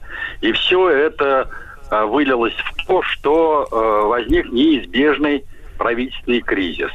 А, но этот правительственный кризис пришелся на 20-25 февраля 1948 года. Значит, противники коммунистов, они использовали отставку восьми сотрудников МВД, инициированную тогдашним главой МВД Носиком, а, как повод для значит, э, отставки правительства. Они считали, что большинство членов 14 из 26 принадлежат к так называемой оппозиции, и это вынудит Эдуарда Бенеша а, распустить а, правительство, объявить новые парламентские выборы. И вот на этих новых парламентских выборах они как раз и хотели взять реванш. Но дело в том, что а, Клемент Готвальд переиграл их. А, На самом деле Ян Масарик и генерал Свобода не поддержали пучистов так называемых. Они заняли нейтральную позицию, и в результате коммунисты получили пусть небольшой, но перевес голосов в правительстве. А Эдуард Бенеш тогда был уже тяжело болен. У него был уже инсульт, он фактически страной не управлял, и поэтому Клемент Готвальд вывел на улицы э, Праги э, порядка 6 тысяч э, вооруженных рабочих, так называемые отряды э, народной милиции или отряды рабочей милиции, которые, кстати, возглавляли будущие вожди Пражской весны. Йозеф Смор- Сморковский, Йожев Павел и э, Франтишек Кригель. И вот эта вот э, массовая вооруженная поддержка КПЧ, она, по сути дела, э, стала важной опорой а, коммунистов в окончательном утверждении своей власти. Эдуард Бенеш не принял отставку правительства и дал указание Клементу Готвальду э, значит, сформировать новый кабинет и заполнить все возникшие вакансии э, своими сторонниками. Ну и в результате, по сути дела, бескровно э, произошел переход, полный переход власти в руки э, Компартии. А Евгений Юрьевич, несколько да, Евгений а как, э, как в Москве это все оценивали, как на это все реагировали-то? А в тот момент в Москве оценивали это крайне положительно, потому что начался процесс обострения, а, значит, холодная война а, развивалась по всем параметрам и под всеми парусами. А, Сталин и его соратники поняли, что дальше заигрывать с американцами и англичанами нет никакого смысла, поэтому начался процесс советизации стран Восточной Европы. Именно тогда, кстати, начинается и создание так называемого советнического аппарата а, во всех министерствах и ведомствах Чехословакии. То есть э, напрямую э, да, посылались посланцы Москвы, М, прежде всего, конечно, в силовые ведомства, которые фактически брали под контроль и создание органов МВД, безопасности, прокуратуры, суда, и которые, в общем-то, направляли в нуж- то есть, то есть вот важно подчеркнуть, да, что получается вплоть до, ну вот 48 года м, у Москвы, у, у Сталина не было э, задачи создать э, в ну, вот на Западе, да, такой защитный пояс именно из советских стран, да, таких советско-социалистических, четких, да, то есть фа- фактически именно, именно поведение Запада и привело к тому, что б- были вынуждены из этих вот, э, так сказать, республик, да, ковать э, советских тоже людей таких восточноевропейских. Ну, слушайте, ну вы обратите внимание, когда был создан блок НАТО и когда был создан Варшавский договор. Блок НАТО был создан сразу после создания, или вернее, параллельно с созданием ФРГ. Это 49 год, апрель 49 года. А Варшавский договор был создан только в мае 55 года, спустя 6 лет. Но это ярчайшее доказательство, кто на самом деле э, напрягал обстановку. Кто провоцировал обострение холодной войны. Понятно, что это делали американцы. А, поэтому обвинять Советский Союз в том, что он якобы э, насильно насаждал просоветские режимы в странах восточной демократии, а уж тем более готовился к развязыванию Третьей мировой войны, как утверждал тот же Гавриил Попов, Ну да. но это, слушайте... Да, Евгений Юрьевич, будем ждать с нетерпением нашей новой встречи. Евгений Юрьевич Спицын, историк и публицист в нашем цикле «Холодные игры».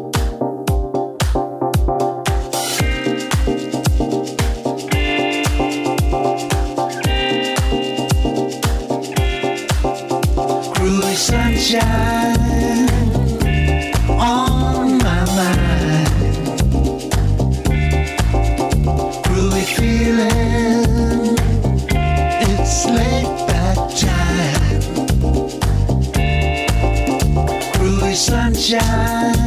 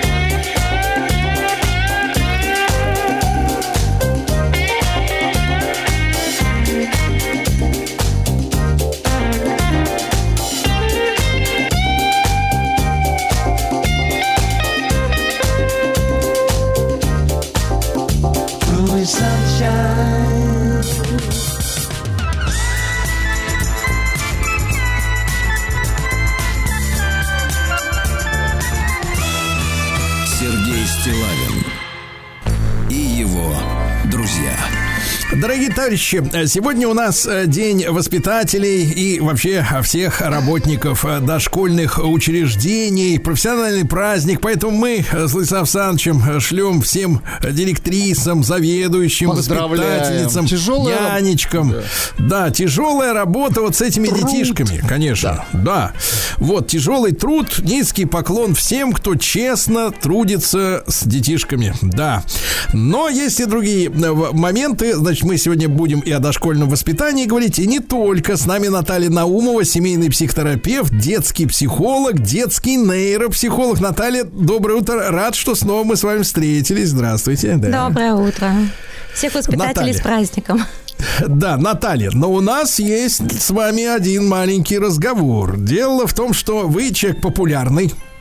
Вот, э, в- да, вас зовут, э, так сказать, э, э, выступать перед разными аудиториями, в том числе и перед нашей. Надеюсь, вам особенно приятно с нашей аудиторией. да. Конечно, конечно. Вот, Наталья, но вот какая история. Начали писать, значит, тут на днях люди и, и говорить, Сергей Валерьевич, вот к вам приходит замечательная Наталья Наумова, а тут, значит, она э, наехала, так и говорят, вы представляете, говорит, наехала на советские мультфильмы, потому что которые мы всегда считали непогрешимыми, правильно, да? Да это наше Вот, детство, ну что? да, вот на наше детство это свято, ни одному не позволим поднять ногу на наше детство, это понятно. Но, значит, э, в сравнении с, с так называемыми современными мультфильмами, и как бы оказалось, э, я почитал эти материалы, мы в эфире эти почитали. Ну, я не знаю, насколько журналисты передали ваши слова, ваши комментарии э, правильно, потому что иногда возникает неправильное прочтение, такая кривая интерпретация, смысл иногда меняется. Вот, и, и там, ну, условно говоря, как, как обыватель, я запомнил следующее, что э, грех советских мультфильмов, а мы говорим о дошкольном воспитании, да, потому что, конечно, конечно, есть ди- люди, которые в 50 смотрят мультфильмы, но их надо у других специалистов проверять. Вот, а там история такая, вы, вы якобы сказали, вы сейчас прокомментируете, что советские мультфильмы плохи тем, ну, как бы, если говорить о минусах, да, в отличие от современных, ну, видимо, отечественных мультфильмов, что там э, п- отрицательные персонажи, они как были в начале мультфильма отрицательными, так якобы до конца повествования и не исправляются. И что, мол, из-за этого у ребеночка может возникнуть якобы такая мысль в голове зародиться, не, не- вредная, да, что если он плохой, вот, э, то он так и останется по жизни плохим, и исправляться ему не надо. Вот э, насколько я правильно понял то, что вы говорили журналистам. А все верно. А действительно так и есть. Э, Многие мультики из советского времени, да, они были именно такие, что нужно было разграничить четко, что такое хорошо, что такое плохо. Например, да, волк он плохой, и поэтому с ним апельсинчиком не поделимся. И нет у него права на исправление. Баба Яга всегда была до конца плохая, да. Сейчас в современных мультиках немножко меняется концепция, потому что больше представления о психологии стало известно. Просто раньше стремилась, если ты неумытый гадкий поросенок, да, то все, плохо тебе будет. А сейчас показывает, что есть выход. Если ты сбился с пути, то тебе нужно исправиться, да. И даже теперь уже у нас идет сказка сейчас «Баба Яга спасает мир», да. А вы не, с другой стороны, не смотрите на эту ситуацию, Наталья, что эти герои, они же живут в общем пространстве. То есть есть э, фильмы и мультики, где Баба Яга как была, дрянь так и осталась, да? А тут она типа якобы мир спасает, да? И какая-то вот такая конверсия зла происходит, да, в добро. То есть раз- вообще размывается как бы грань между тем, что такое хорошо и что такое плохо. То есть э, как бы и злые, хорошие, такие веселые, симпатичные, ну и а добрые по умолчанию симпатичные, и все такие милые, замечательные. А где ж тогда, извините, правит бал черт Иваныч Сатана? А вот смотрите, как интересно. В каждом человеке есть абсолютно все качества, и хорошие, и плохие, да, и если... Нет. У Да, некоторых у меня- больше. У нас больше хороших качеств, а плохие мы вот э, игнорируем. Да, значит у каждого человека? Знаете, вот вы как бы навешиваете на нас вину, что мы тоже... А нет, а я говорю, вот мы двое с Владиславом, не знаю, как вы. Наталья. Вы с виду очень такая красивая женщина, все хорошо, но вы спасибо. вот говорите вы. А мы хорошие, например. Вот мы заявляем, мы хорошие, нет у нас ничего плохого. Сергей, обратите внимание, есть такая, а, такой моментик у нас в психологии, да, что мы просим Так. клиентов, э, которых раздражают другие люди, они видят вокруг много злых людей, плохих людей, составить список всех отрицательных качеств, которые бесят, раздражают других людях. И потом эти Так. качества поискать в себе. И те, которые не нашли в себе, вот они как раз есть, но с ними нужно работать вместе с психологом и найти себе, разрешить себе их позволить в той в какой-то небольшой пропорции допустимой, и после этого жить с миром. То есть приличных, в принципе, Слушайте, а нет. когда это началась вот эта психология Жаль. такая вот, которую вы сейчас вот нам э, а, озвучили ее, да, что человеку дозволено быть немножко плохим. Вот когда эта э, история началась? А как только начала развиваться психология, да, в нашей стране лет 50 назад а, э, начало А, то есть только перестройка, зарождаться. да, вот да, да, пошла вот перестройка. Потихонечку, Вот. да, вот Понятно. меняется. Потому да, что, понимаете, какая история? Вот пионер, да, вот мы как воспитаны, если вот о дошк- школьном, дошкольном воспитании. Да. Пионер, кто он? Всем ребятам пример, понимаете? Дошколятам он, образ- пример, он, да. образ- он образцовый. Пионером не может быть сволочь. Понимаете, какая Правильно. история-то? И всё- Вот вы были пионером? Нет, Да, конечно, правильно? была. Нет. Ну, как не Ну, была? что вы на себя наговариваете? Посмотрите в паспорт. Ну, какой вы пионер? Ну, я ж слышу по голосу. Ну, Мы, да. Какой а вы пионер? нет. Такими пионерами голосами не разговаривают. Ну, конечно. Спасибо, конечно.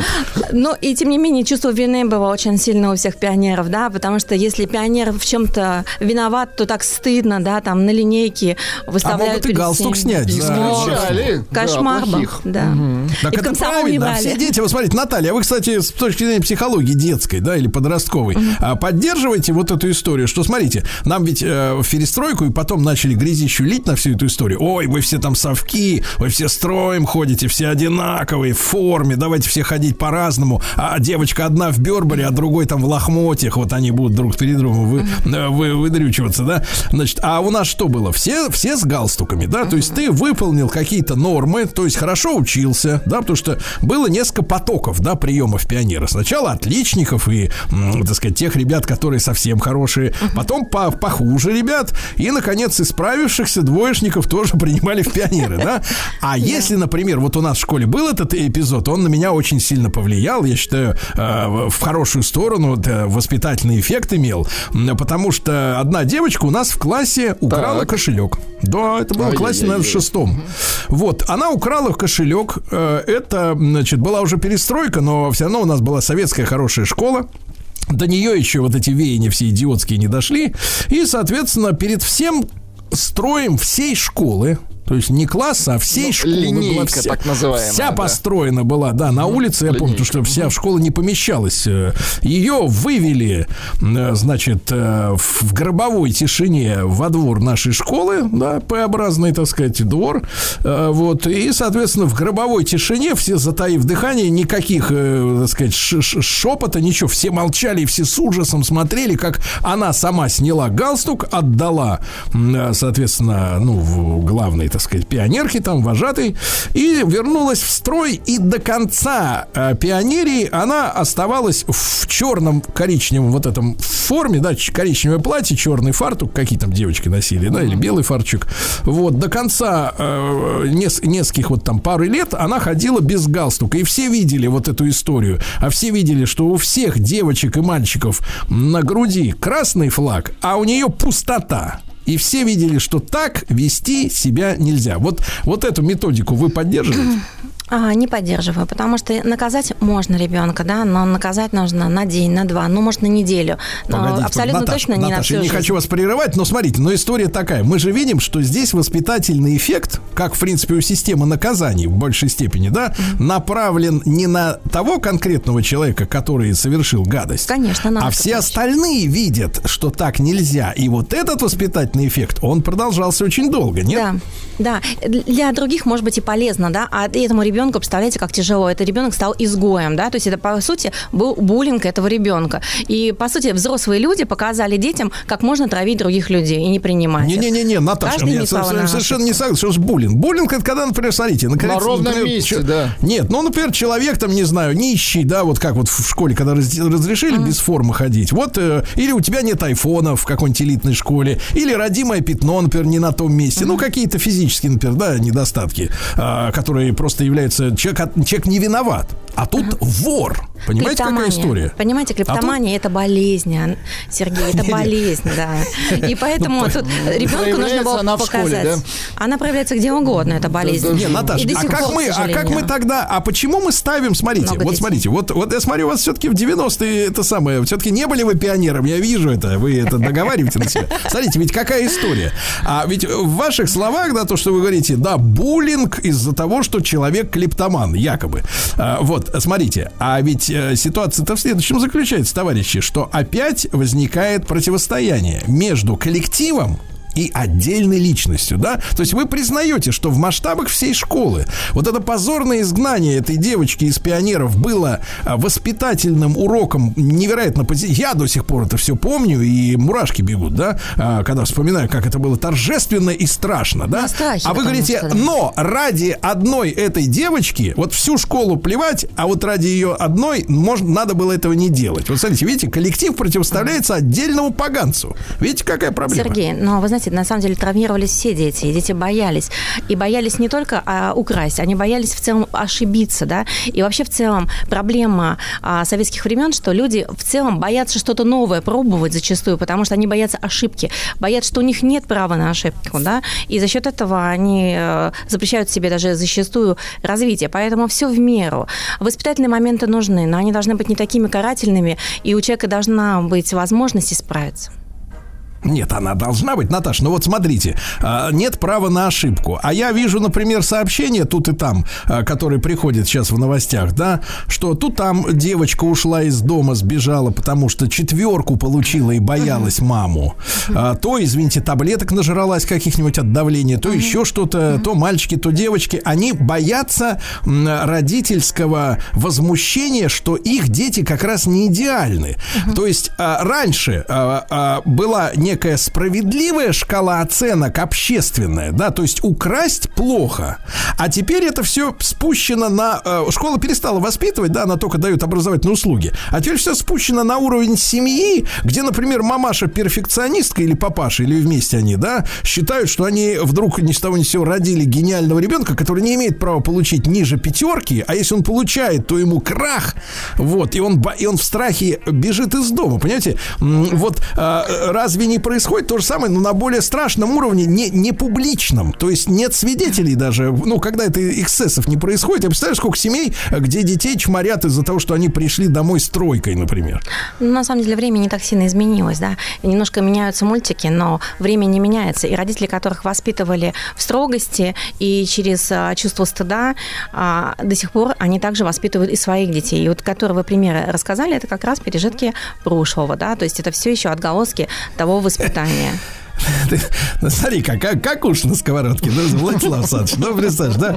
Ладно, будем работать. будем да, вот На- Наталья. Тогда мы, знаете, вот как э, хорошие пионеры, а мы были с Владиком образцовым пионером, мы брали шефство над этими, над теми, кого надо исправить. Мы будем Над вас это-. Будем вас исправлять, да. Наталья, ну вот хорошо. А про дошкольное воспитание, да? Оно у нас сегодня, в принципе, есть или нет? То есть, что оно из себя представляет? То есть, смотрите, дошкол... я помню, что в детском садике нас знакомили уже в детском садике, что есть такой хороший дедушка Ленин, да? Ну, Да. потихоньку, потихоньку, да? А, соответственно, если мы сегодня смотрим ролики с Украины, там видно, что я хочу вырастить и бить москалей. Ну, тоже как бы э, рано начинают с, с- с детьми работать, да, достаточно. А в обычных, в нормальных, в здоровых детских садах сегодняшних, вот э, воспитание, оно через что идет? И что они воспитывают к, к школе из человека? Они доброту воспитывают, уважение у детей, да, правила поведения в обществе, учат детей дружить, взаимодействовать. И, конечно же, они готовятся к школе. Да, изучают основные предметы, там, немножко читать учатся, немножко писать, немножко считать. А кто И вот главные герои сегодня? э, Мгм. Герои у, де- у деток в детском саду?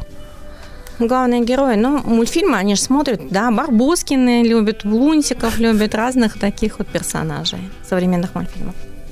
То есть, а э, старые, они, соответственно, вот э, ушли, да, сегодня из вот воспитательной программы. Старый мультфильм, про который все родители говорят, мы дома смотрим на DVD, у людей еще остались DVD, вот, соответственно, да, вот мультфильмы про, например, этого, как пес в сапогах, вот. Ну, на самом деле, не проблема. Сейчас найти в, в сети интернет а, любой мультфильм из советских времен и посмотреть. И знаете, многие родители а, показывают своим детям современные мультфильмы и очень сильно расстраиваются. Эти родители приходят ко мне на прием и жалуются, что дети не хотят смотреть эти мультфильмы, потому что они им кажутся скучными, слишком замедленными. И даже любимые наши фильмы из а, советских времен, которые мы с удовольствием смотрели, ждали, когда выйдет новая серия, детям становится скучно, потому что идет очень медленный видеоряд. А кто становится виноват? Это, комп- это смартфоны с игрушками с этими мелькающими постоянно? Ну, конечно, мы же привыкли к маленьким роликам. Наши детки а, выросли, да, с гаджетами в руках, те, я имею в виду, те мыши альфа наши, альфа-читы наши с вами. Альфа-чит, вот, да. да, да, да. Вот, и, а, соответственно, э, дети привыкли к маленькому ролику, где они быстро посмотрели за 2 секундочки, там, ну, за, за 30 секунд, да, хорошо, какой-то ролик, получили подпитку дофаминовую, да, и все, никакой цели, никакой информации не получили, но не нужно было себя напрягать. Смотрим следующий ролик, опять получаем удовольствие, такое легкое удовольствие. А то есть, э, давайте задам вопрос прямо, но немножко жестковато, но это отупляет людей в плане развития? Безусловно, отупляет очень сильно и снимает контроль. И мы видим, что дети становятся более инфантильные, более вспыльчивы. Все больше у нас агрессивных реакций, истерических реакций. Даже у э, нормотипичных детей, которые абсолютно здоровый, психиатр не видит проблем, но ребенок пожил с телефоном, и он ведет себя, а, проявляя черты психопатии. Да ладно, серьезно? Да, поэтому мы помним четко, сколько посидели за гаджетами, столько потом подвигаться нужно для того, чтобы восстановить баланс в теле. Ну, то есть, э, но по-прежнему мы возлагаем ответственность именно на конкретных родителей, да, за то, что они суют своему ребенку вместо своего внимания, своей энергии. суют Подменяю смартфон. свое внимание, да. Ну, знаете, даже вот многие родители рады бы под- по- побольше дать внимания ребенку, но ребенок отказывается. Сейчас уже вот такое пришло время, когда ребенок сам э, слишком много времени хочет находиться в гаджетах. Поэтому нужно стараться как можно позже предлагать ребенку гаджеты. Когда только родители дают гаджеты, ну, например, там в первый класс пошел ребенок, там уже электронная а, дневник, там уже не А получается. давайте, без товарищи, этого, у меня гениальная идея. Сразу даем Наталья, правила. нет, гениальная идея. А давайте э, приравняем смартфон к водке и раньше совершеннолетия не позволим нашим детям общаться с гаджетами. А, гениально. Наталья Наумов, семейный психотерапевт, детский нейропсихолог. Наташа, спасибо большое.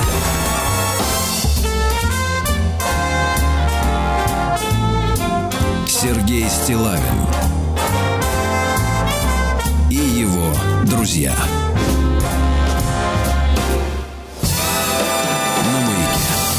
Дорогие товарищи, э, мы некоторое время назад э, встретились с Лидией Леонидовной Ивченко, кандидатом исторических наук, старшим научным сотрудником Института российской истории Российской академии наук, и начали разговор о том, как э, себя чувствовали, как жили, э, как держались э, москвичи во время наполеоновской оккупации, да? И вот э, вновь Лидия Леонидовна в нашей студии. Доброе утро. Здравствуйте, доброе утро. Да, Лилия Леонидовна, но мы говорили о том, что достаточно мало ведь осталось людей, да, в Москве. То есть э, там из сотен, нескольких сотен тысяч, нескольких десятков человек только, да, и Москва была невероятно пустой, и это шокировало того же Наполеона. Безусловно, это было шоком, потому что, как э, вспоминал, например, главный хирург армии Наполеона, знаменитый доктор Лорейт, что Москва – это самый огромный, самый красивый город из тех, э, которых мы видели. То есть город был огромный, но э, город был пустой. Что такое 10 тысяч жителей на э, город, в котором обычно было 300-400 человек? Тысяч, и, да, э, и, ты- э, тысяч. И когда французские войска э, готовились вступить в город, и, наконец, они, не дождавшись депутации бояр, стали э, входить в город понемногу, вот сначала с опаской, потому что действительно не понимали, что это может означать. И, конечно, на них тягостное впечатление произвело то, что пустые закрытые окна, из которых никто на них не смотрит, Музыка играет громко, то есть они входили под музыку, но, как потом они сами сожалели, что никто не слышал нашего оркестра, никто не, не, не любовался нашей выправкой.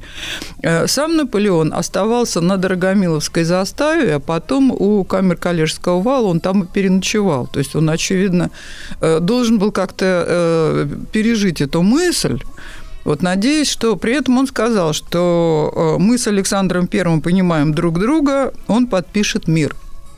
То есть э, Наполеон решил, что все это, ну там русские просто не знают, как сдаваться, вот, не знают европейских правил, но впереди его, несомненно, ожидает мир. Раз, э, так сказать, он вступает в Москву, значит, другого варианта быть не может. А На следующий день он въехал в пустой город, и, конечно, это не прибавило ему настроения, не улучшило, так сказать, не подняло. А, И он стал размышлять, что бы это могло значить. А в городе уже начинались пожары. Наполеон, как мы в прошлый раз говорили, не придал этому сразу же значения, потому что он э, решил, что как только русские, которые разбежались, которые не, не понимают хорошего обхождения, разбежались, увидят, как добро горит, и они вернутся. Но в город никто не возвращался. Но тем временем Наполеон приказал э, назначить местные власти, которые будут управлять. Э, то есть оккупационные власти. Это прежде всего был э, военный губернатор генерал Дюранель и генерал Лесепс, который до этого был поверенным в Петербурге, и он знал русский язык. В общем-то, э, но э, хорошо, конечно, назначить оккупационные власти, но эти во всех городах прежде, во всех э, государствах, эти власти, конечно же, сотрудничали с местными властями. Потому что разобраться вот в этом огромном городе Москве, где что находится, а Наполеона прежде всего, он же обещал своим солдатам, что они будут сыты, что они будут в тепле, что будут накормлены лошади, ведь все армии находились на конной тяге. Где взять фураж, где взять сено, где взять продовольствие, где, э, наконец, э, его войска э, не, забу- не позаботились о том, Лидия что- Леонидовна, а Да. получается, что все коммунальщики ушли, да? Все лифтеры, Ушли все. Вот представьте себе пустой город, в котором не осталось властей. Э, Не осталось даже вот э, часовые будуч- будочники, да, которые охраняли порядок и стояли у своих караульных будок, не было даже их. То есть обратиться, кому обратиться для того, чтобы как-то организовать жизнь хотя бы тех людей, которые остались в городе. Он их и не видит толком, но тем не менее тут уже забота о самой армии Наполеона. Для- где, кому обращаться? И тут вот эта новая напасть, которая окончательно повергла его в шок и потрясение, это пожары.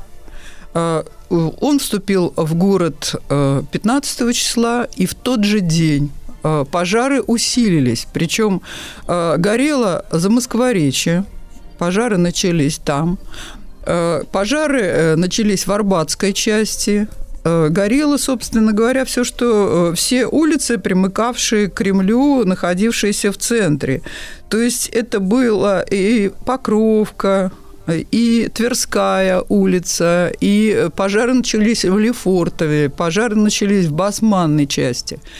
И э, сначала французы пытались больше, э, конечно, самый яростный огонь был это э, как раз рядом с Кремлем, ну, это гостиный двор, или как французы называли его Большой ба- баз- базар. И э, множество э, военных гасили, то есть там находилось продовольствие. И военные были э, заняты тем, что они гасили этот пожар. И в какой-то момент стало при, приходить в голову, что, а может быть, это поджоги со стороны москвичей. Вот. Ну, вот это самый спорный вопрос у наших историков, кто виноват в пожаре Москвы. То есть э, это или московские жители упрекали прежде всего московского генерал-губернатора Растопчина, который выехал из Москвы, но из Москвы выехала и пожарная часть. И говорят, что выехали и не оставили, огнета... а, как говорили, огнегасительного инструмента. Но здесь нужно еще о чем помнить. Если выехала пожарная часть, то э, свое имущество они тоже обязаны были вывести. Те, все, кто эвакуировался, государственные представители власти, они, собственно говоря, вывозили с собой свое добро, за которое они отвечают. Вот, там документы и так далее. Э, Поэтому тут трудно сказать насчет пожарной части, но э, некоторые приводят доказательства историки, что э, поджогами занималась оставшаяся в Москве полиция, то есть некоторые полицейские. Кто-то говорит, что Ростопчин приказал выпустить колодников, то есть каторжников каторжники, которые содержались в Бутырской тюрьме, но документы показывают, что каторжники все-таки прибыли э, в Нижний Новгород в большинстве своем, а Ростопчин распустил только тех, приказал отпустить тех, кто сидел в долговой яме. Но это были не те люди, которые, так сказать, сильным духом, и они собирались устраивать пожары и заниматься грабежом. Но Лилия тем- Леонидовна, да. а насколько город был деревянным вот в то время, вот накануне этих событий? Ну, э, э, иностранцы все время отмечали, что у русских существует пр- предубеждение против каменных домов. Они, даже если у них богатые э, э, помещики, там, э, аристократы, они предпочитали, особенно в Москве, строить деревянные дома, потому что считали, что в них воздух здоровее. Ну, в принципе, это правильно. И потом нельзя забывать еще такую особенность, что строили из того, чего много. В России э, леса было много, в отличие от Европы, где с этим было гораздо хуже. Конечно, э, строевой материал – это лес. И люди попроще, они тоже предпочитали жить в деревянных домах. Поэтому Москва большей частью это был город из деревянных построек.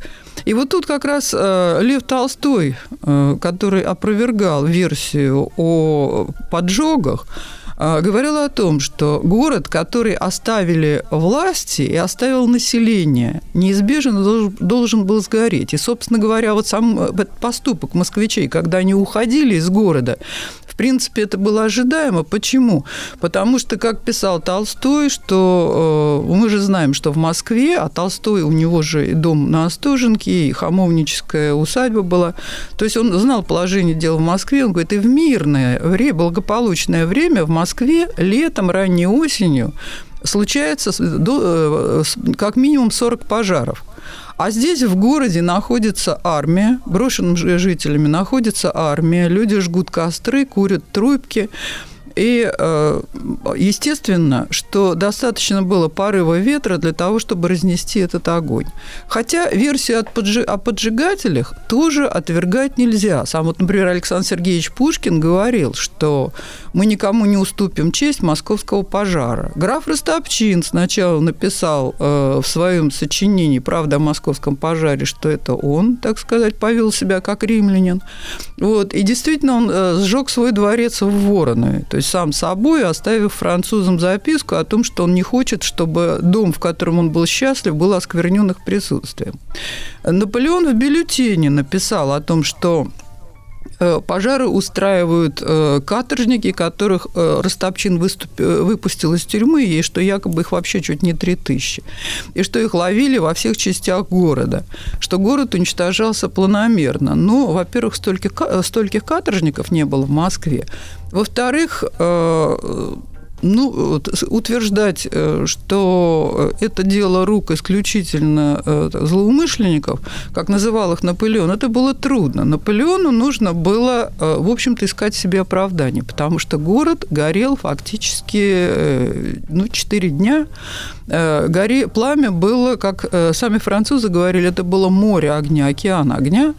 И сам Наполеон после трех дней пребывания в Москве, то есть он так еще и не создал э, местное самоуправление, он не узнал, где брать продовольствие, где брать фураж для лошадей, а в один из дней ему сказали, что горит Кремль. То есть огонь подступил уже к Кремлю, и это действительно так и было. Его охраняла гвардия в Кремлевском дворце. Э, У гвардейцев уже, э, если э, головник, пылающий, перебрасывал через стену Кремля, то у них горели шапки. Вот, и Наполеон э, еле-еле выбрался из Кремля, то есть он пошел по набережной, потом дальше че- через сторону Ваганьковского кладбища, и мимо Ваганьковского кладбища вышел на дорогу, ну, которую мы сейчас называем Ленинградское шоссе, и Петровский замок, путевой дворец. Вот именно там он в окружении гвардии пережидал московский пожар, пока... То есть, то есть Наполеон засел на Динамо, по-нашему. Да, засел на Динамо, скажем так. И, там же, да, а была да. у него, был у него соблазн вообще удрать, э, если город э, без Вот об этом он как раз думал, пока он находился э, в На районе «Динамо». Динамо, да. Э, Там же находились его войска, причем э, они стояли никакие не квартиры зимние, которые он им обещал, никакое, так сказать, не продовольствие. Они в чистом поле жгли костры и бегали в город для того, чтобы, ну, э, примитивно, скажем так, для того, чтобы пограбить. Вот э, этот пожар, когда э, в городе не находилось ни военных, оккупационных, ни местных властей, это был, э, помимо пожара, это еще было сочетание грабежа. Причем грабили и, э, скажем так, недобросовестные граждане, которые остались в городе, и грабили, конечно же, французы. То есть все, что можно было вытащить, они вытаскивали из закрытых особняков, из домов. Причем они вели себя довольно враждебно к местному населению. Население не знало языка. Договориться было трудно. И ограбив имение, то есть вспоминают э, жители Москвы, что э, ограбив имение, сложив его на тележку, они потом еще и впрягали, так сказать, вместо э, скота, впрягали хозяев этого добра для того, чтобы они везли их там куда-то во французский лагерь, там, где не было пожара, где собирались французы. И Наполеон, когда он в это время находился в Петровском замке, то есть для него это был вторичный шок. Сергей Стилавин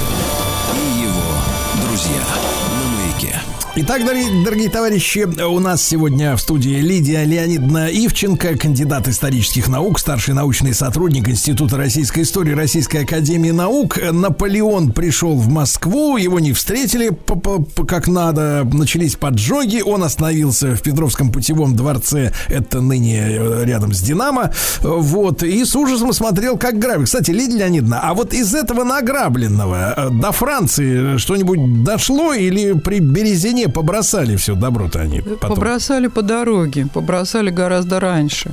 И вот, кстати сказать, вот этот грабеж, как, когда Наполеон наконец вернулся в Кремль из Петровского замка, он свою армию не узнал. То есть, э, во-первых, он не узнал город, это было обширнейшее пепелище, где были видны отдельные уцелевшие здания. Вся его армия, те, кто находились в городе, Э, Часть была расквартирована за чертой города, но те, кто были в городе, они сидели э, на площадях возле костров, то есть они вытащили из, особняков мебель, там это могла быть шикарная мебель, то есть они пили вино, заедали вареньем, э, э, при этом отдель были... Чтобы не кисло было, да? Так? Да, а, и при этом его поразил Буржуа. вид его солдат. То есть они были все закопченные, грязные, черные. При этом они были одеты в женские шубы и шали для того, чтобы согреться, потому что приближалась осень. И категорически они э, не прекращали грабить. То есть э, прекратить грабеж Наполеон не мог. А потом он признавался, что он не знает, чем их кормить, он и не хотел прекращать грабеж.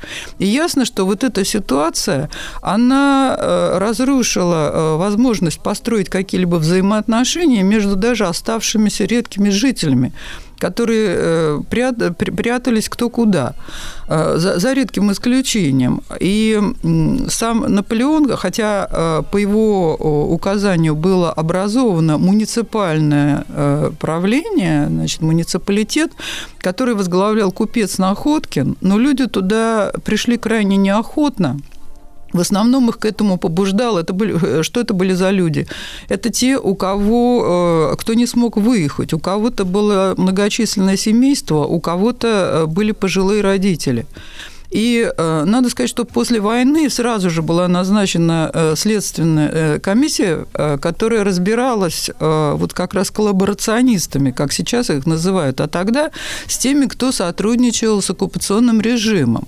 И, по сути дела, кроме двоих – два, э, э, двоих. Один шпионил, некто Смирнов, и купец Поздняков, который участвовал в грабежах и, так сказать, сколотил себе значительное состояние. Все остальные были оправданы, потому что э, в их действиях не было ни умысла и не было никакого желания. Была только необходимость выжить, даже не самим, а свои, членам своей семьи. Вот, и поэтому э, э, ясно, что э, эти люди не могли, просто не обладали полнотой властью, и они старались просто как-то облегчить положение тех москвичей, которые оставались в городе. Где-то они их защищали от мародеров, а хлеба не хватало, и не хватало одежды. То есть что делали мародеры? Они могли обобрать до рубашки. Причем они всюду искали драгоценности. Он воспоминания того же Герцена, как он называл это «Моя, Илиада». Э, моего детства, он был тогда еще э, грудным ребенком, а его отец не успел выехать из города. И э, его, он был в пеленках, то есть его распеленали, потому что подозревали, что а вдруг в, племенках, в пеленках прячут драгоценности. Значит, пеленки разбросали, и в результате его ня, няня завернула его в сукно бильярдное со стола. И вот так они странствовали, пока его отца Наполеон не отправил в Петербург с письмом к императору Александру Александру Первому. Причем и в своих э, бюллетенях, и в письме императору Александру Первому Наполеон перекладывал вину за пожар исключительно на поджигателей, на графа Растопчина, на каторжников и прочее. Он э, уже чувствовал, что ему надо как-то оправдаться перед императором Александром, прежде чем э, как вступать в переговоры. И это для него э, он предпринял уже несколько попыток. То есть речь не шла ни о какой торговой блокаде Англии, ни о том, как будут уступлены земли там, герцогству Варшавскому, то есть о возрождении польского королевства. Э, и самый явный знак его унижения – это было то, когда э, в штаб-квартиру Кутузова явился бывший посланник, посол в Петербурге э, генерал Ларистон, и, как известно, Наполеон отправил его со словами «Мне нужен мир во что бы то ни стало» лишь бы честь была спасена. И э, вот э, та ситуация, в которой находилась французская армия и э, оставшиеся в городе москвичи, между ними не могло быть диалога потому что э, москвичи были настолько обижены, унижены, они чувствовали, как говорили, примерно несчастны. Сами французы смотрели на э, жителей Москвы, тех, которые остались, и тех, которые уехали, отзывались не иначе, как с ненавистью. То есть, что своими варварскими действиями они разрушили триумф, на который они рассчитывали. Поэтому диалога не получилось, как сейчас любят. Лидия Леонидовна, да. но такой вопрос. То есть, получается, вот такой прием в Москве, который э, так получился, он э, э, развратил французскую армию, да? А и вторым, она ведь параллельно да. с этим потеряла и боеспособность вместе с духом, да, со своим. Второе, конечно, Наполеон никогда не сталкивался, что его его, опять же, шокировал. У него он вообще в состоянии беспрерывного шока пребывал. А Он никогда не видел свою армию в таком состоянии. То есть он не мог, э, он пытался наладить э, дисциплину, но у него это получалось с трудом. Но рядом с Но вино Кремлем... с вареньем сильнее, да? Полная чем деморализация. Да, Да. Лидия Леонидовна, будем счастливы увидеться вновь. Лидия Леонидовна Ивченко, кандидат исторических наук, э, о Москве и москвичах во время наполеоновской оккупации мы говорим. Сергей Стилавин и его друзья. На маяке.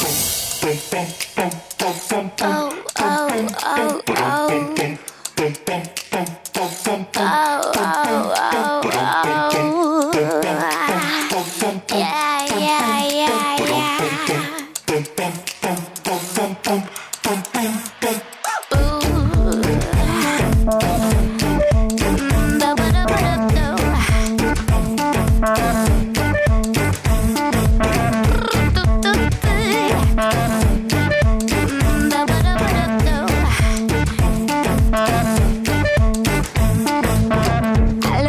so deep in your eyes, touching you more every time. When you leave, I'm begging you not to go. Call your name two, three times in a row. Such a funny thing for me to try to explain. How I'm feeling on my pride, does it wanna blame? Cause I still don't understand just how your love can do it, no else can. Got me looking so crazy right now. Your love's got me looking so crazy right now. Got me looking so crazy right now. Your touch got me looking so crazy right now. Me hoping you page me right now. Your kiss got me hoping you save me right now. Looking so crazy, love. Got me looking, got me looking so crazy, love.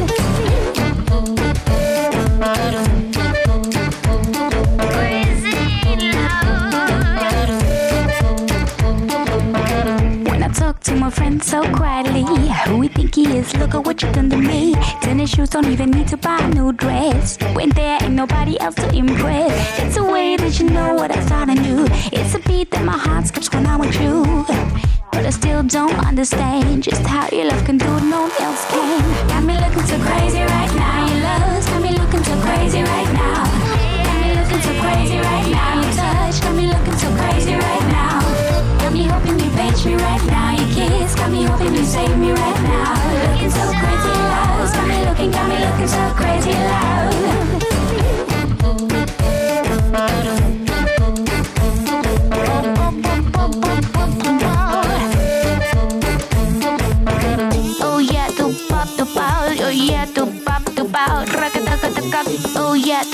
To bao yo yeah to pop tu back up bo bo tu yeah to pop to bao yo yeah to pop tu bao rakata rakata tu yeah tu pop tu bao yo yeah tu pop tu bao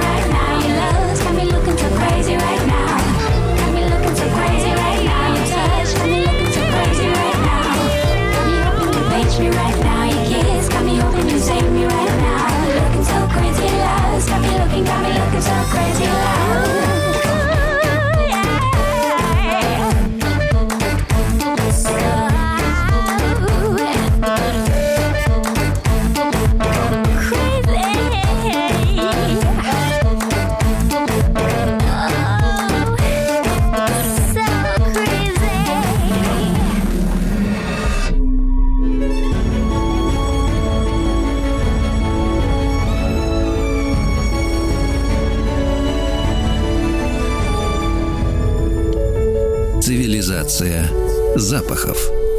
Один из самых красивых роликов создал за свою жизнь Владислав Саныч именно для рубрики «Цивилизация запахов». Наш доморощенный нюхач. Вот. А, естественно, мы рады видеть в студии Илью Волкова, директора по развитию проекта парфюмерии и косметики «Молекул». Э, Илья, здравствуйте. да. Здравствуйте, Сергей, здравствуйте. Ну вот сегодня у нас тема звучит так, товарищи. Нос, обращенный в прошлое. А? Престарелая. Э, Да, как парфюмеры рассказывают историю, второе название, да? Э, Илья, а вот простым смертным подвластно вот как-то так вот и историю понять. Еще как, особенно с помощью парфюмерии, если честно. Потому что, а, да, мы можем знать исторические факты, мы можем знать э, там какие-то, не знаю, мы можем слушать музыку, например, прошлого. Но, наверное, до конца, вот так, чтобы понять прям весь эмоциональный спектр, который э, переживали люди того времени, можно только если мы слышим, например, ароматы, запахи того, того времени. И э, либо посвященные тому времени. Это очень интересный, на самом деле, момент. И я бы, на, на самом деле, даже хотел э, начать с того, почему э, мы вот выбрали такую тему, и почему именно сегодня, возможно, эта тема, а еще была, ну, практически не особо возможна, ну, знаете, лет 25 назад. Да? Дело в том, то, что э, с 2000-х годов начинает очень активно развиваться такое направление парфюмерии, которое, ну, по-разному называется. Ее называют нишевая парфюмерия, селективная, эксклюзивная. А, Эти термины, они Ну, на самом деле... чтоб, чтоб содрать деньжат побольше, да? А, Вот на самом деле, как ни странно, Ура! эти марки созданы не как раз наоборот, не для того, чтобы деньжат сдирать. Да, то есть в основном, кстати, могу сказать, эти бренды созданы, и вот эта парфюмерия сделана людьми, которые уже чего-то достигли в этой, в, в этой жизни, что называется. В основном а, человек приходит к созданию таких ароматов, когда зарабатывает уже достаточно много денег, часто в какой-то другой сфере. Ну, например, а, там Серджо Момо, создатель бренда Xerjoff, он был супер успешным дизайнером а, промышленного дизайна в Италии. Он там делал а, мотоциклы, ну, дизайн имеется в виду, там, а, холодильников, а, банок, чего-то еще, да, и он, у него все было прекрасно, он чувствовал себя великолепно. Там другой, например, Серж Лютанс, он э, сделал бренд э, свой собственный, когда ему было уже там 55 лет, например, да, и он, ну, на самом деле, заработал, можно сказать, все, все, что ему нужно было в этом мире, стал одним из самых крутых вообще арт-директоров там, в- вообще в бьюти, в бьюти-мире. Поэтому, как ни странно, эти марки появляются как раз тогда, когда человек может позволить себе меньше всего думать о деньгах, и- а заниматься именно по-настоящему искусством. И на самом деле, если вот эти вот сложные термины нишевый, селективный, эксклюзивный перевести на русский язык, э, то, по сути дела, это означает, что ароматы создаются просто как произведение искусства. То есть задача не столько их продать.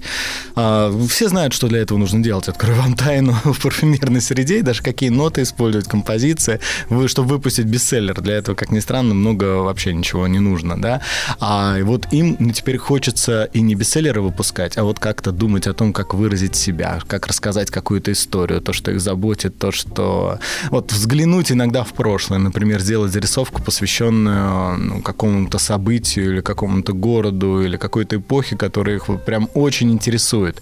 И на самом деле это не особо, не особо продает, вот я хочу сказать, да. Э, Вы знаете, есть, э, ну, просто такой пример, э, по- попроще, что называется, да, есть аромат, он называется базилико филини, да, я разговаривал с создателем этого аромата, и я прям напрямую задал ему вопрос, неужели он рассчитывает то, что вот придет в магазин, простите, человек, который любит филини, да, увидит этот аромат и сразу же его купит и побежит, ну, потому что, ну, так это должно работать, если мы говорим прям примитивно, он говорит, нет, конечно, вовсе этого не произойдет, более того, он говорит, ты вот когда, он меня спрашивает, когда ты последний раз разговаривал там с 15-летней, там, не знаю, девочкой или юношей, да, и вспомни, они вообще знают что-нибудь об этом? Я говорю, ну, честно говоря, не особо, я думаю. Он говорит, а вот теперь представь себе, она приходит в магазин, она или он, неважно, да, с точки зрения парфюмерии, а, слушает этот аромат, он ей или ему нравится, и он, он покупает, и потом он просто идет, в, не знаю, там, в Google, в Яндекс, куда угодно, и забивает Филини. Ему просто становится интересно, а что это вообще означает? Может, это какая-нибудь разновидность, э, не знаю, цветка или дерева. И тут он узнает, что это режиссер. И он, может быть, посмотрит там пару фильмов, не знаю, Маркорт или «Восемь с половиной» или «Дольче Вита» и, и влюбится в это. Может, он потом сам станет режиссером. То есть э, это очень важный такой образовательный момент. Он говорит, а теперь теперь представь то, что на следующий день он нанесет на себя этот аромат, уже зная, кто такой Филини, да, и кто-то у него спросит, как вкусно от тебя пахнет, а что это такое? Он скажет, это базилика Филини. И его друг Филини, а кто это? Ха, а ты не знаешь, да? То есть вот, вот этот момент, когда еще... То есть это образовательный проект? Да, глобально, глобально, да, образовательный проект. И на самом деле очень многие парфюмеры серьезно к этому относятся. Это не образовательный проект в плане получения образования, ну, потому что вот для самого парфюмера, для него действительно, э, он, он поклонник Феллини, он поклонник э, новой войны, волны, он поклонник вообще вот этого итальянского неореализма, там, середины века, это, это не продает ни в одной мере. Ну, точнее, это может продать, но очень небольшой группы людей, у которых, к тому же, не так много денег, да, то есть, по крайней мере, на этом бизнес не сделать.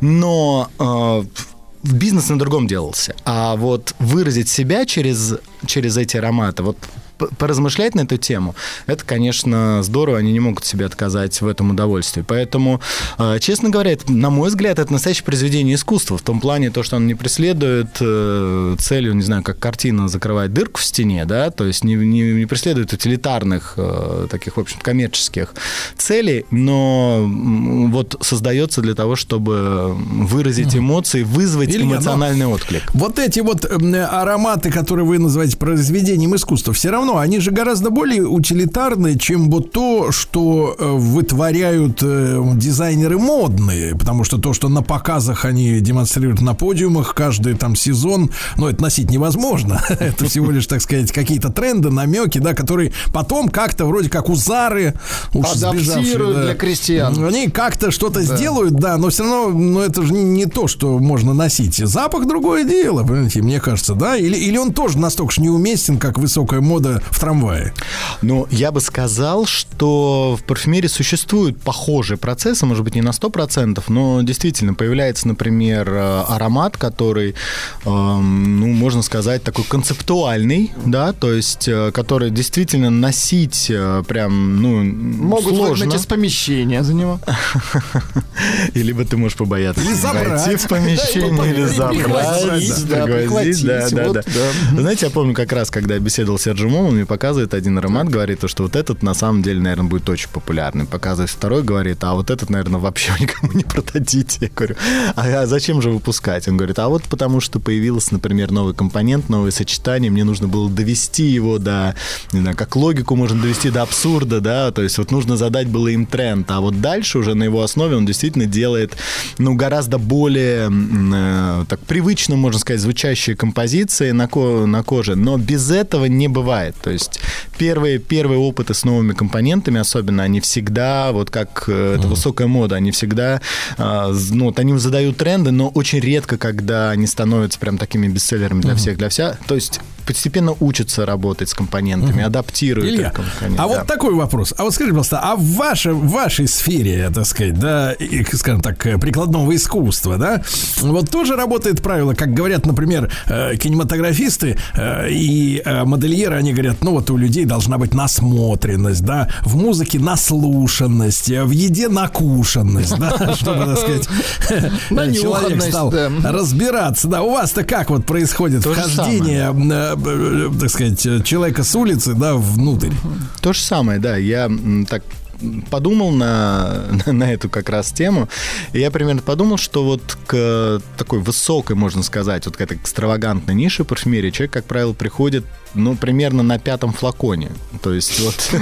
Звучит, Слушайте, конечно, слушайте, да. то же самое, то же самое слышал про виски, только там в, ли- в литрах. Только там в литрах. Ну, вот, я думаю, что это совершенно очевидно. Дело в том, то, что, э, ну, мне кажется, то же самое с литературой, то же самое с музыкой, тоже это не- невозможно же прям э, сразу, не знаю, оценить э, шнитки, да, к, ну, к примеру, да.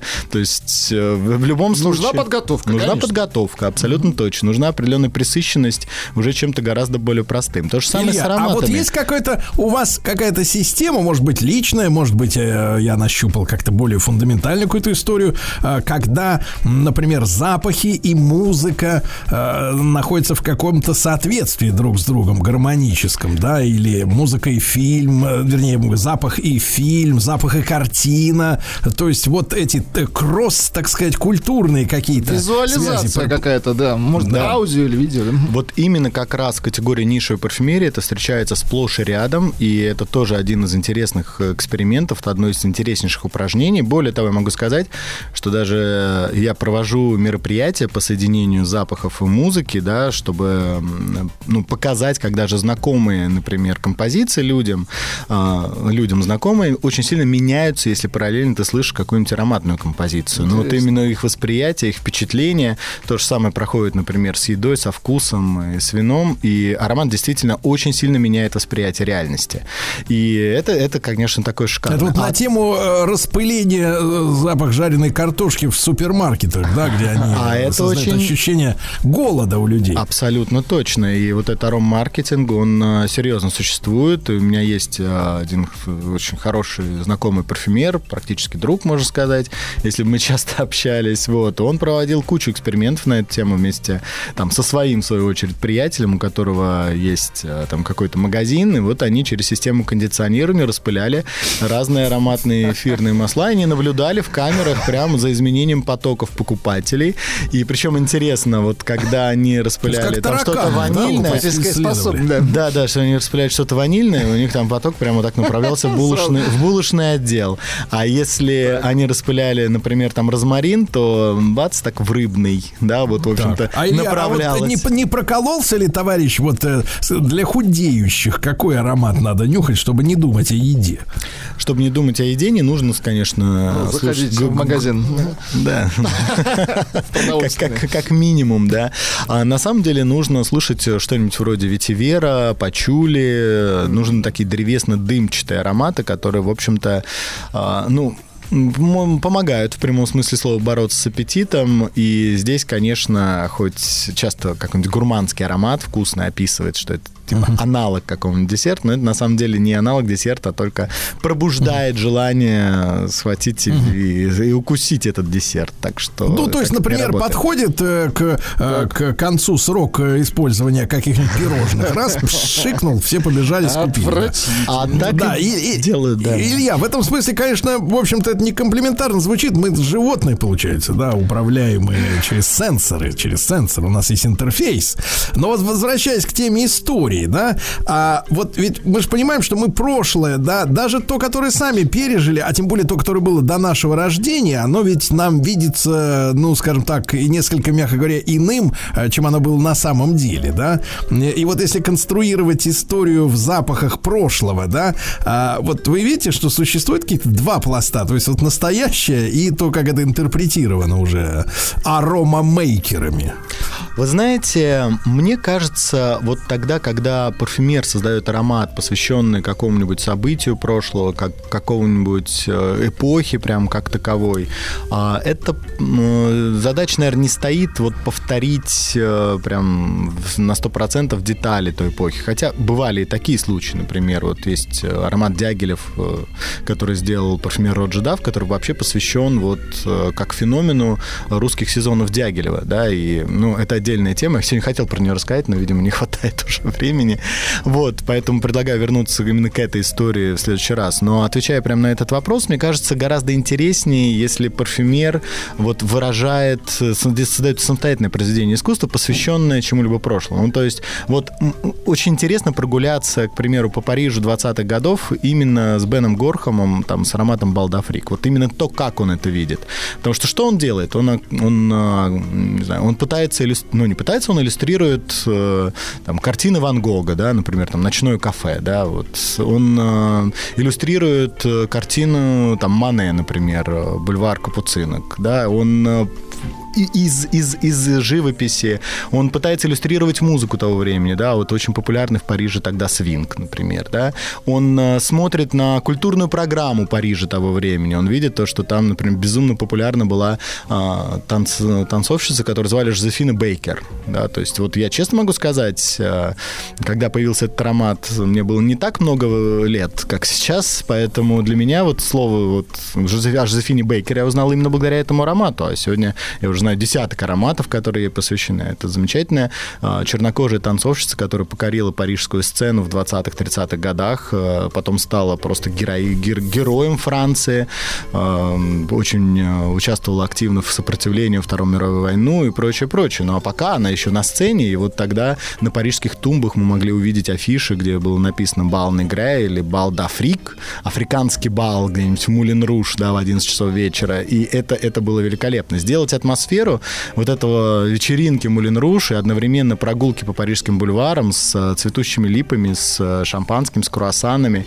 И вот эту Ну, вот то есть атмосферу... рабочая атмосфера-то, да, так вот? Абсолютно точно, потому Не что трудовая, иллюстрировалась, иллюстрировалась э, вот эта вот знаменитая э, Roaring Twenties, ревущие 20-е, поэтому абсолютно не рабочая, абсолютно расслабленная. И многие, например, из парфюмеров, которые высказываются на эту тему, вот тот же самый, который про Феллини делал, да, Ян Вильгельм э, из Вильгельм парфюмерии, вот у него тоже есть аромат, посвященный 20-м годам, и он э, тоже не рабочей атмосфере, правда, там Нью-Йорк, да, и вот он заканчивает, а, специально он говорит, я заканчиваю темными нотами, потому что 20-е годы закончились 30-ми, да, они закончились а, экономическим кризисом, они закончились там приходом Ну, к у власти. там, да. там, У нас все наоборот. Илья, кстати, слушайте, а тут мысль у меня такая возникает.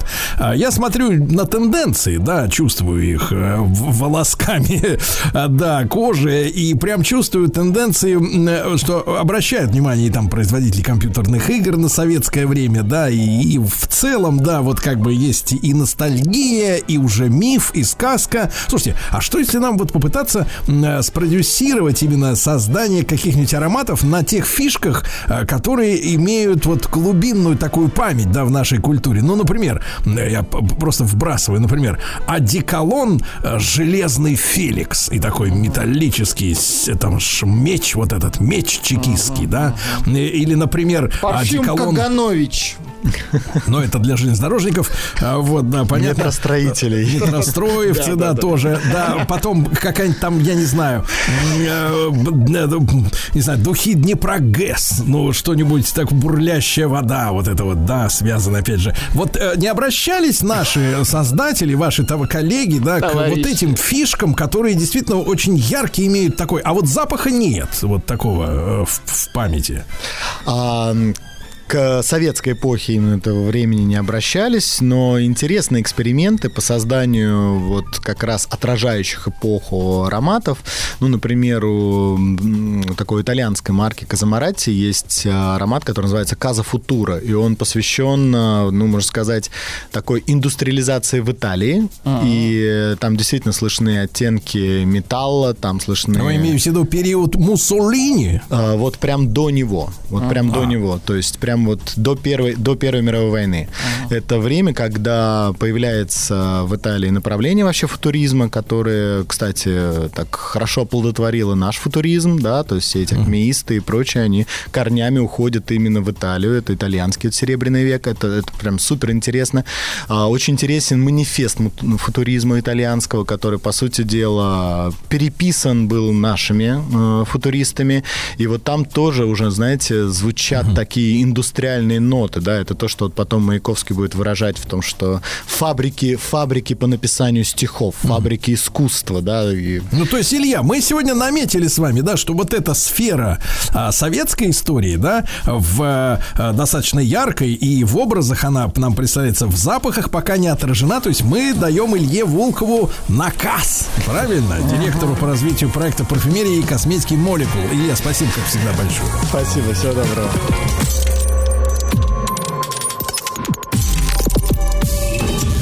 Жизнь глазами Дорогие товарищи, наш проект «Жизнь глазами» И сегодня мы добрались до профессии или призвания Наверняка так правильно сказать э, Баристы. Но у нас это слово не принято склонять. Мне кажется, все-таки мы имеем на это какое-то право Хотя бы в шутейном разговоре. Сегодня с нами Николай Стрельников э, Бариста, основатель проекта Russian Бариста Организатор и сертифицированный судья национальных и региональных чемпионатов бариста. Э, Николай, доброе утро, здравствуйте. Доброе утро всем зрителям. Э, Сергей, здравствуйте. Да, да. Зрители каждый представит сам свою Ой, чашку слушатели, кофе. слушатели. кофе. Да, ничего, да, ничего. слушатели. Николай, э, вопрос такой. Вопрос, вернее, масса их миллион, но давайте вот ваш путь. Вы как стали баристой? Вы же не родились им, правда?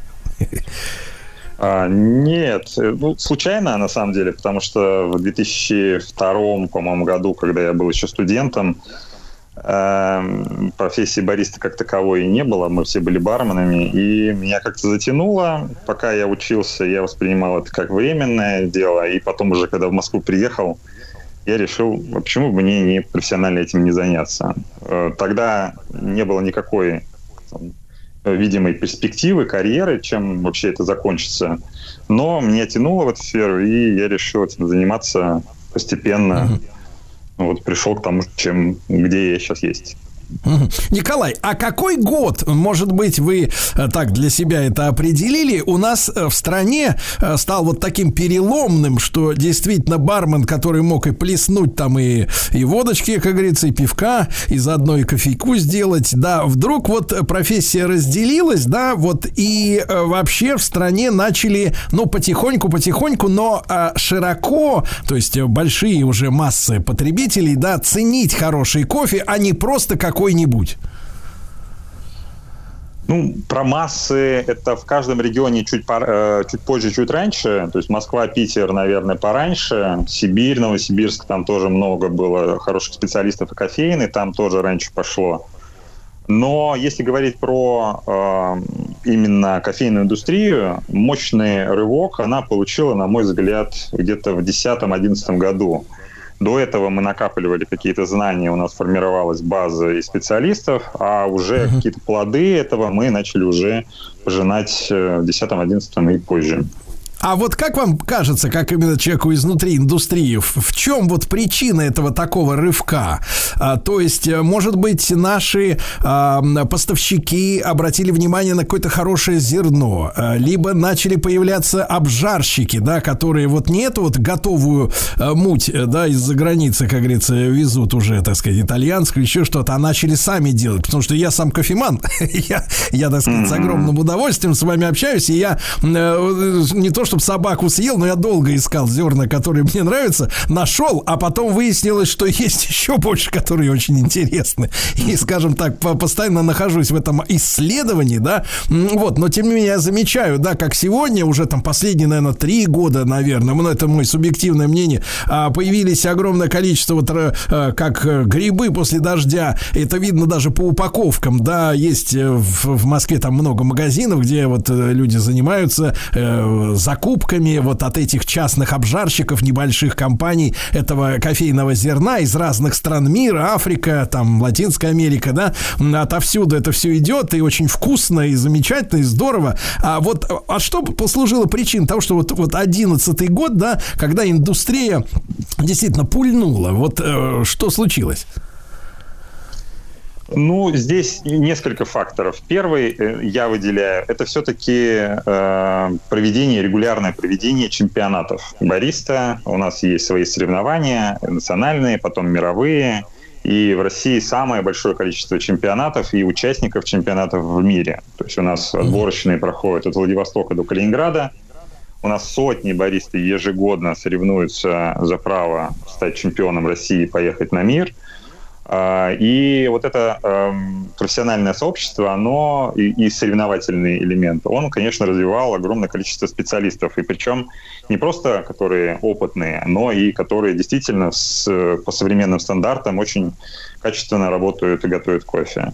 А у нас очень большое количество производств именно обжарочных. То есть у нас больше 600 э, производств по России, которые обжаривают кофе. Я всегда был сторонником свежеобжаренного кофе и именно отечественного обжарщика, потому что любой кофе, который приходит к нам из-за границы, он всегда будет э, страдать тем, что он будет не свежеобжаренный. Поэтому в этом плане я очень рад, что у нас очень большое количество производств. И сейчас в целом у нас э, индустрия э, ну, прям, ну, на очень высоком уровне. Да, да, я могу подтвердить, действительно, это здорово.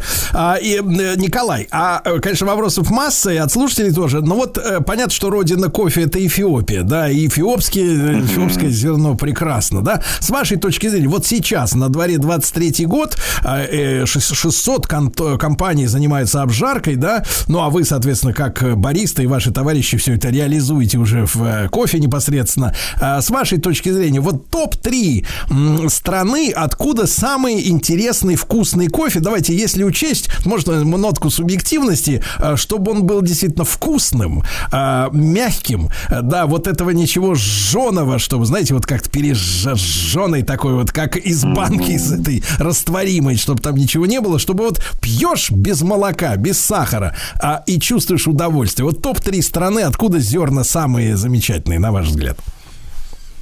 Ну, жонка это появляется не от страны, а от обжарщика, то, как он жарит кофе. Можно любую страну пожарить так, чтобы это было мягкое и вкусное. Если выделять э, топ-3 и субъективно немножко добавить, то мне, конечно, нравится Эфиопия, а, ягодные фруктовые оттенки во вкусе. Мне нравится Колумбия, э, ее многообразие и вкусов. А, И я вот сюда добавил бы еще Бразилию. Я ее сам лично не прям супер много пью, но э, она действительно очень популярна и привычный вкус бразильского кофе, как крупнейшего экспортера кофе в мире. Мгм.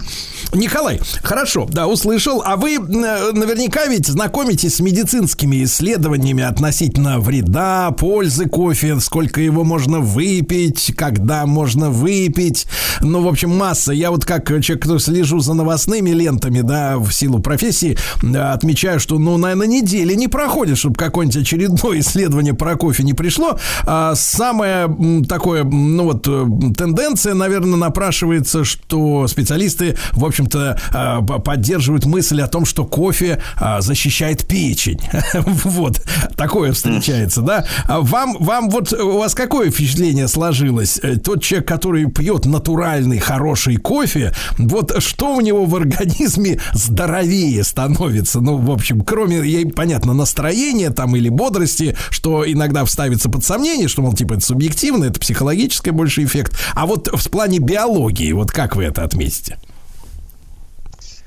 Э, Слушайте, Сергей, я э, недавно, буквально где-то год назад, наверное, мы общались с диетологом, и по итогу всего, всех его размышлений я пришел к выводу, что что полезно, то что, что в рот полезно, то и полезно. Да? Э, То есть эм, э, кофе, э, если соблюдать э, какую-то норму количества потребляемого кофе, то в целом он э, больше положительно влияет на организм, чем отрицательно. Если у человека есть предрасположенность и чувствительность к, к тому же самому кофеину, то он в целом это замечает за собой не только в кофе, но и чай, и другие какие-то напитки ему также будет противопоказаны, либо в ограниченном количестве. То есть мы в этом плане, все наше кофейное сообщество, мы не думаем больше там о здоровье э, напитка, а мы думаем больше о том, чтобы это было вкусно.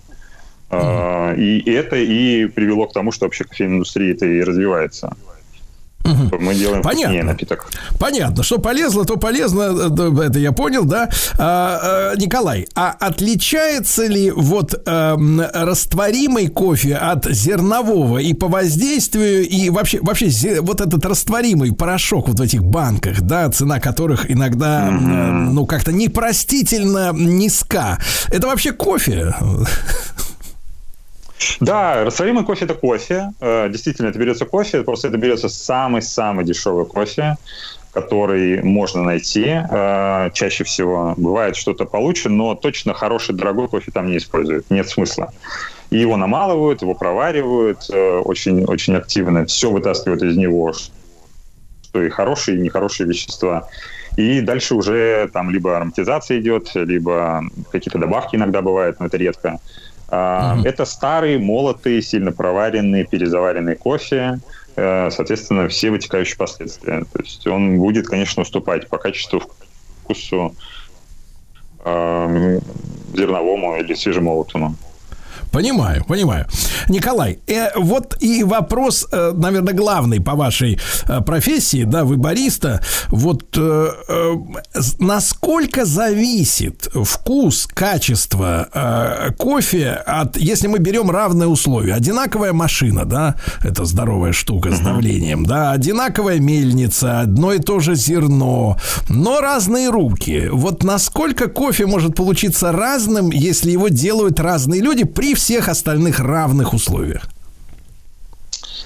Человеческий фактор имеет большое значение. То есть я когда обучаю людей, э, люди, кто только-только начинает готовить кофе, у них объективно э, получается кофе менее вкусным, э, потому что есть много маленьких, маленьких-маленьких подводных камней, каких-то нюансов, которые разом не вывалишь на человека, не объяснишь ему все, что может произойти потому что он запутается. И э, даже если он сделает все правильно, еще есть следующий момент – это стабильность. То есть он должен mm-hmm. одинаково повторять все условия, тогда этот вкус будет повторяться. И вот, э, соответственно, у людей может быть больше стабильности, меньше стабильности и в целом понимание вкуса кофе. Сколько, может быть, ну, я не знаю, недель, месяцев, лет или, ча или в чашках кофе надо вот баристе э, тренироваться, да, набивать руку и глаз, и, и, и настроение свое, чтобы достичь и стабильности, и вот э, того эффекта, что, мол, а я пойду вот в ту кофейню, там хорошо готовят. Вот мы же этого добиваемся, правда? Сказать, в итоге? Угу. Ну, в целом, достаточно полугода практики, активной, качественной практики, чтобы бариста э, стабильно начинал работать. Чтобы он самостоятельно мог понимать э, особенности, нюансы одного или того, того или иного зерна или оборудования, и мог самостоятельно подстроить и сделать вкуснее чашку, для этого нужен mm-hmm. опыт сенсорный. То есть он должен много пробовать кофе и, соответственно, Uh-huh. уметь в моменте что-то поскорректировать. Для да, этого... Да. Друзья мои, сегодня с нами Николай Стрельников, бариста, и мы говорим о жизни глазами этих профессионалов.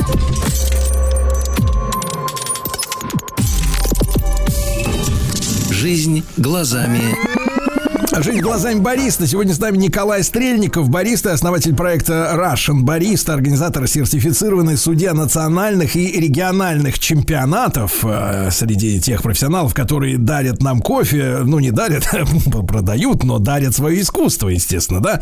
Э, Николай, а с вашей вот точки зрения, вы давно в этой индустрии, больше пьют у нас кофе люди? И какой, э, какой в России самый популярный? И, на, и наоборот, который растет в своей популярности? А, у нас кофе пьют и от года в год все больше и больше. А, растворимый все-таки э, один из лидеров, если мы говорим про сегмент. Если говорить про напитки кофейные, то капучино, конечно, это самый популярный кофейный э, напиток и в России, и в мире. Растет популярность сейчас, я думаю, что flat white, а, более кофейный напиток, чем капучино, тоже с молоком, и вот его популярность растет. Я мечтаю, что вот фильтр кофе, черный кофе было пить больше, но здесь, конечно, скорость э, не такая большая, как у молочных напитков. Николай, вот в домашних условиях, э, с вашей точки, понятно, что там нет такой машины, нет такого давления, да и руки не те, да. А с вашей точки зрения, вот если э, человек кофеман и любит пить хороший кофе, то для него какой путь э, вот домашнего кофеварения? Я, конечно, как бариста, всем рекомендую фильтровой метод заваривания и капельная кофеварка. В данном случае это тот метод, которым можно повторить вкус, э, как в кофейне именно сделать. Но при этом я часто вижу, что среди моих э, вот, окружения людей, кто просто обыватели, если человек любит кофе в турочке, значит, он пьет кофе в турочке. Или там гейзерная кофеварка. Если человек любит эспрессо, то он конечно, на фильтр кофе не перейдет и будет искать варианты там суперавтоматических кофемашин, маленьких рожковых. То есть здесь э, кофе это супер разные представления о том, что такое может быть вкусно. Николай, вот с вашей точки зрения, сегодня справедливая цена за э, хороший кофе, вот за, ну, вы сказали уже, да, что самое популярное в России, э, так сказать, это капучино, э, самый популярный кофе. А вот сегодня справедливая цена, когда при этом мы имеем в виду, что в, э, это действительно хорошее зерно и делает э, профессионал. Вот с вашей точки зрения, не, не меньше скольки? Ну, вообще, у нас сейчас в России мало справедливой цены на кофе, честно. У нас э, очень высокие расходы, затраты на зерно, на то же самое оборудование. При этом цены на кофейни практически не поднимают. Очень, очень аккуратно это делают. Э, наверное, 200-250 рублей – это справедливая цена на кофе с молоком среднего размера так скажем. 200-250, да? Ну, я не, не, не хватаю там Москву, не трогаю Москву. Москва, конечно, Понимаю, да. Да-да-да. Вот вы умеете ли э, лично вы, да, по запаху определять, э, вот идет человек э, со стаканчиком, вы так к нему подошли, крышечку, пинь, открыли, значит, хороший он пьет или плохой, вот, или, или вкус и запах могут как бы отличаться, да, по качеству. По, по запаху можно определить некоторые особенности, если, опять-таки, это черный кофе. То есть можно определить степень обжарки, можно определить э, там, примерно, там, есть ли кислотность или горечь, в какой степени, но нужно пробовать кофе. Тут, если я со стороны, с улицы найду человека и возьму у него стакан, то вряд ли он мне разрешит попробовать, но ароматику вот можно будет оценить. Да. Николай, а если себе человек покупает домой зерна, тут я уже, так сказать, э, корыстный интерес имею в этом вопросе, да, вот э, с вашей точки зрения, понятно, а эти пачки, они на полке стоят, они закрытые, а там есть некая мембрана, да, э, сзади можно этот пакет как бы поддуть, э, спустить, и да, оттуда раздается некий запах, э, вот, который о чем-то говорит. Э, вот ваша технология выбора вот вслепую зерна в магазине, или это, вот, как говорится, бесплатный номер, бессмысленный вообще, в принципе, так выбирать кофе. Надо брать, например, пробник, ну, условно говоря, там 250 грамм, ну, сколько там минимальная, да, наверное, фасовка сегодня вот этих пробовать, и если понравится, то тогда можно уже взять пачку побольше. Ну, в магазине я, у нас была серия опытов. Мы брали кофе в магазине, в супермаркете, и я смотрел в первую очередь на дату обжарки. То есть кофе свежеобжаренный должен быть для кофейни, это стандарты до месяца с момента обжарки. Если для дома, то 2-3 месяца. Магазины редко, когда выдерживают такие стандарты, у них там и полгода, и год хранятся кофе на пачке, потому что по ГОСТу срок реализации до полутора лет может достигать. А, потом я смотрю на состав, на что описано вообще на пачке, что там обещают. Вот. Клапан, который сзади или спереди, вот, он нужен для того, чтобы освобождать углекислый газ из зерна. Мы особо mm-hmm. не оцениваем ароматику через него. А, и э, в целом, то есть я смотрю на страну, э, которая там указана, что это ну, а в основном это, конечно, кот в мешке. То есть, если говорить про магазин. То есть, надо покупать, пробовать, смотреть. Если нравится, то брать больше. Если нет, то искать что-то другое. Но в целом я рекомендую всегда покупать кофе у обжарщика напрямую. Сейчас у них э, логистика хорошо развита. Хоть одну пачку купи, хоть две. И это быстро приходит. В течение, ну, максимум недели по всей России можно получить пачку свежеобжаренного кофе. Николай, а у нас сейчас нет такой истории или не вызревает ли она в ваших кругах, а, чтобы, а, ну, скажем так, такой кофейный сделать некий шоу-рум, да, где действительно люди могли бы не просто подивиться дизайну этих пачек, они сегодня разноцветные и интересные картинки, вот и там и написано, что там внутри, и чернослив, и клубника, и ваниль, там все это можно почитать, или апельсин, да, но так, чтобы действительно вот создать некий такой э, кофейный центр для кофеманов, да, куда человек действительно мог бы приехать, ему бы сделали именно этот кофе, например, да, вот он попробовал и э, сумел бы его взять. Или пока что такого опыта в мире и в стране нет, мы не готовы еще индустрия к такого рода заведению. Ну, наверное, пока нет. То есть э, такого прям мега центра, в который все будут съезжаться для того, чтобы разнообразие кофе посмотреть. Э, сейчас все через интернет, удаленно. Человек может uh-huh. спокойно зайти в те же самые маркетплейсы какие-то, либо просто по сайтам по поискать и выбрать то, что ему нравится. Некоторые кофейни есть, которые работают с двумя, с тремя обжарщиками, и там можно выбрать э, ну, что-то, да. то, что понравится. Но так, чтобы это было там 50-100 разновидностей, Понимаю. скорее всего, Понимаю. мы не выдержим качество. Да, Николай, ну большое спасибо. Николай Стрельников, бариста был с нами на связи. Здесь спасибо, ну да. и да, жизнь глазами э, тех, кто дарит нам кофе. Спасибо большое.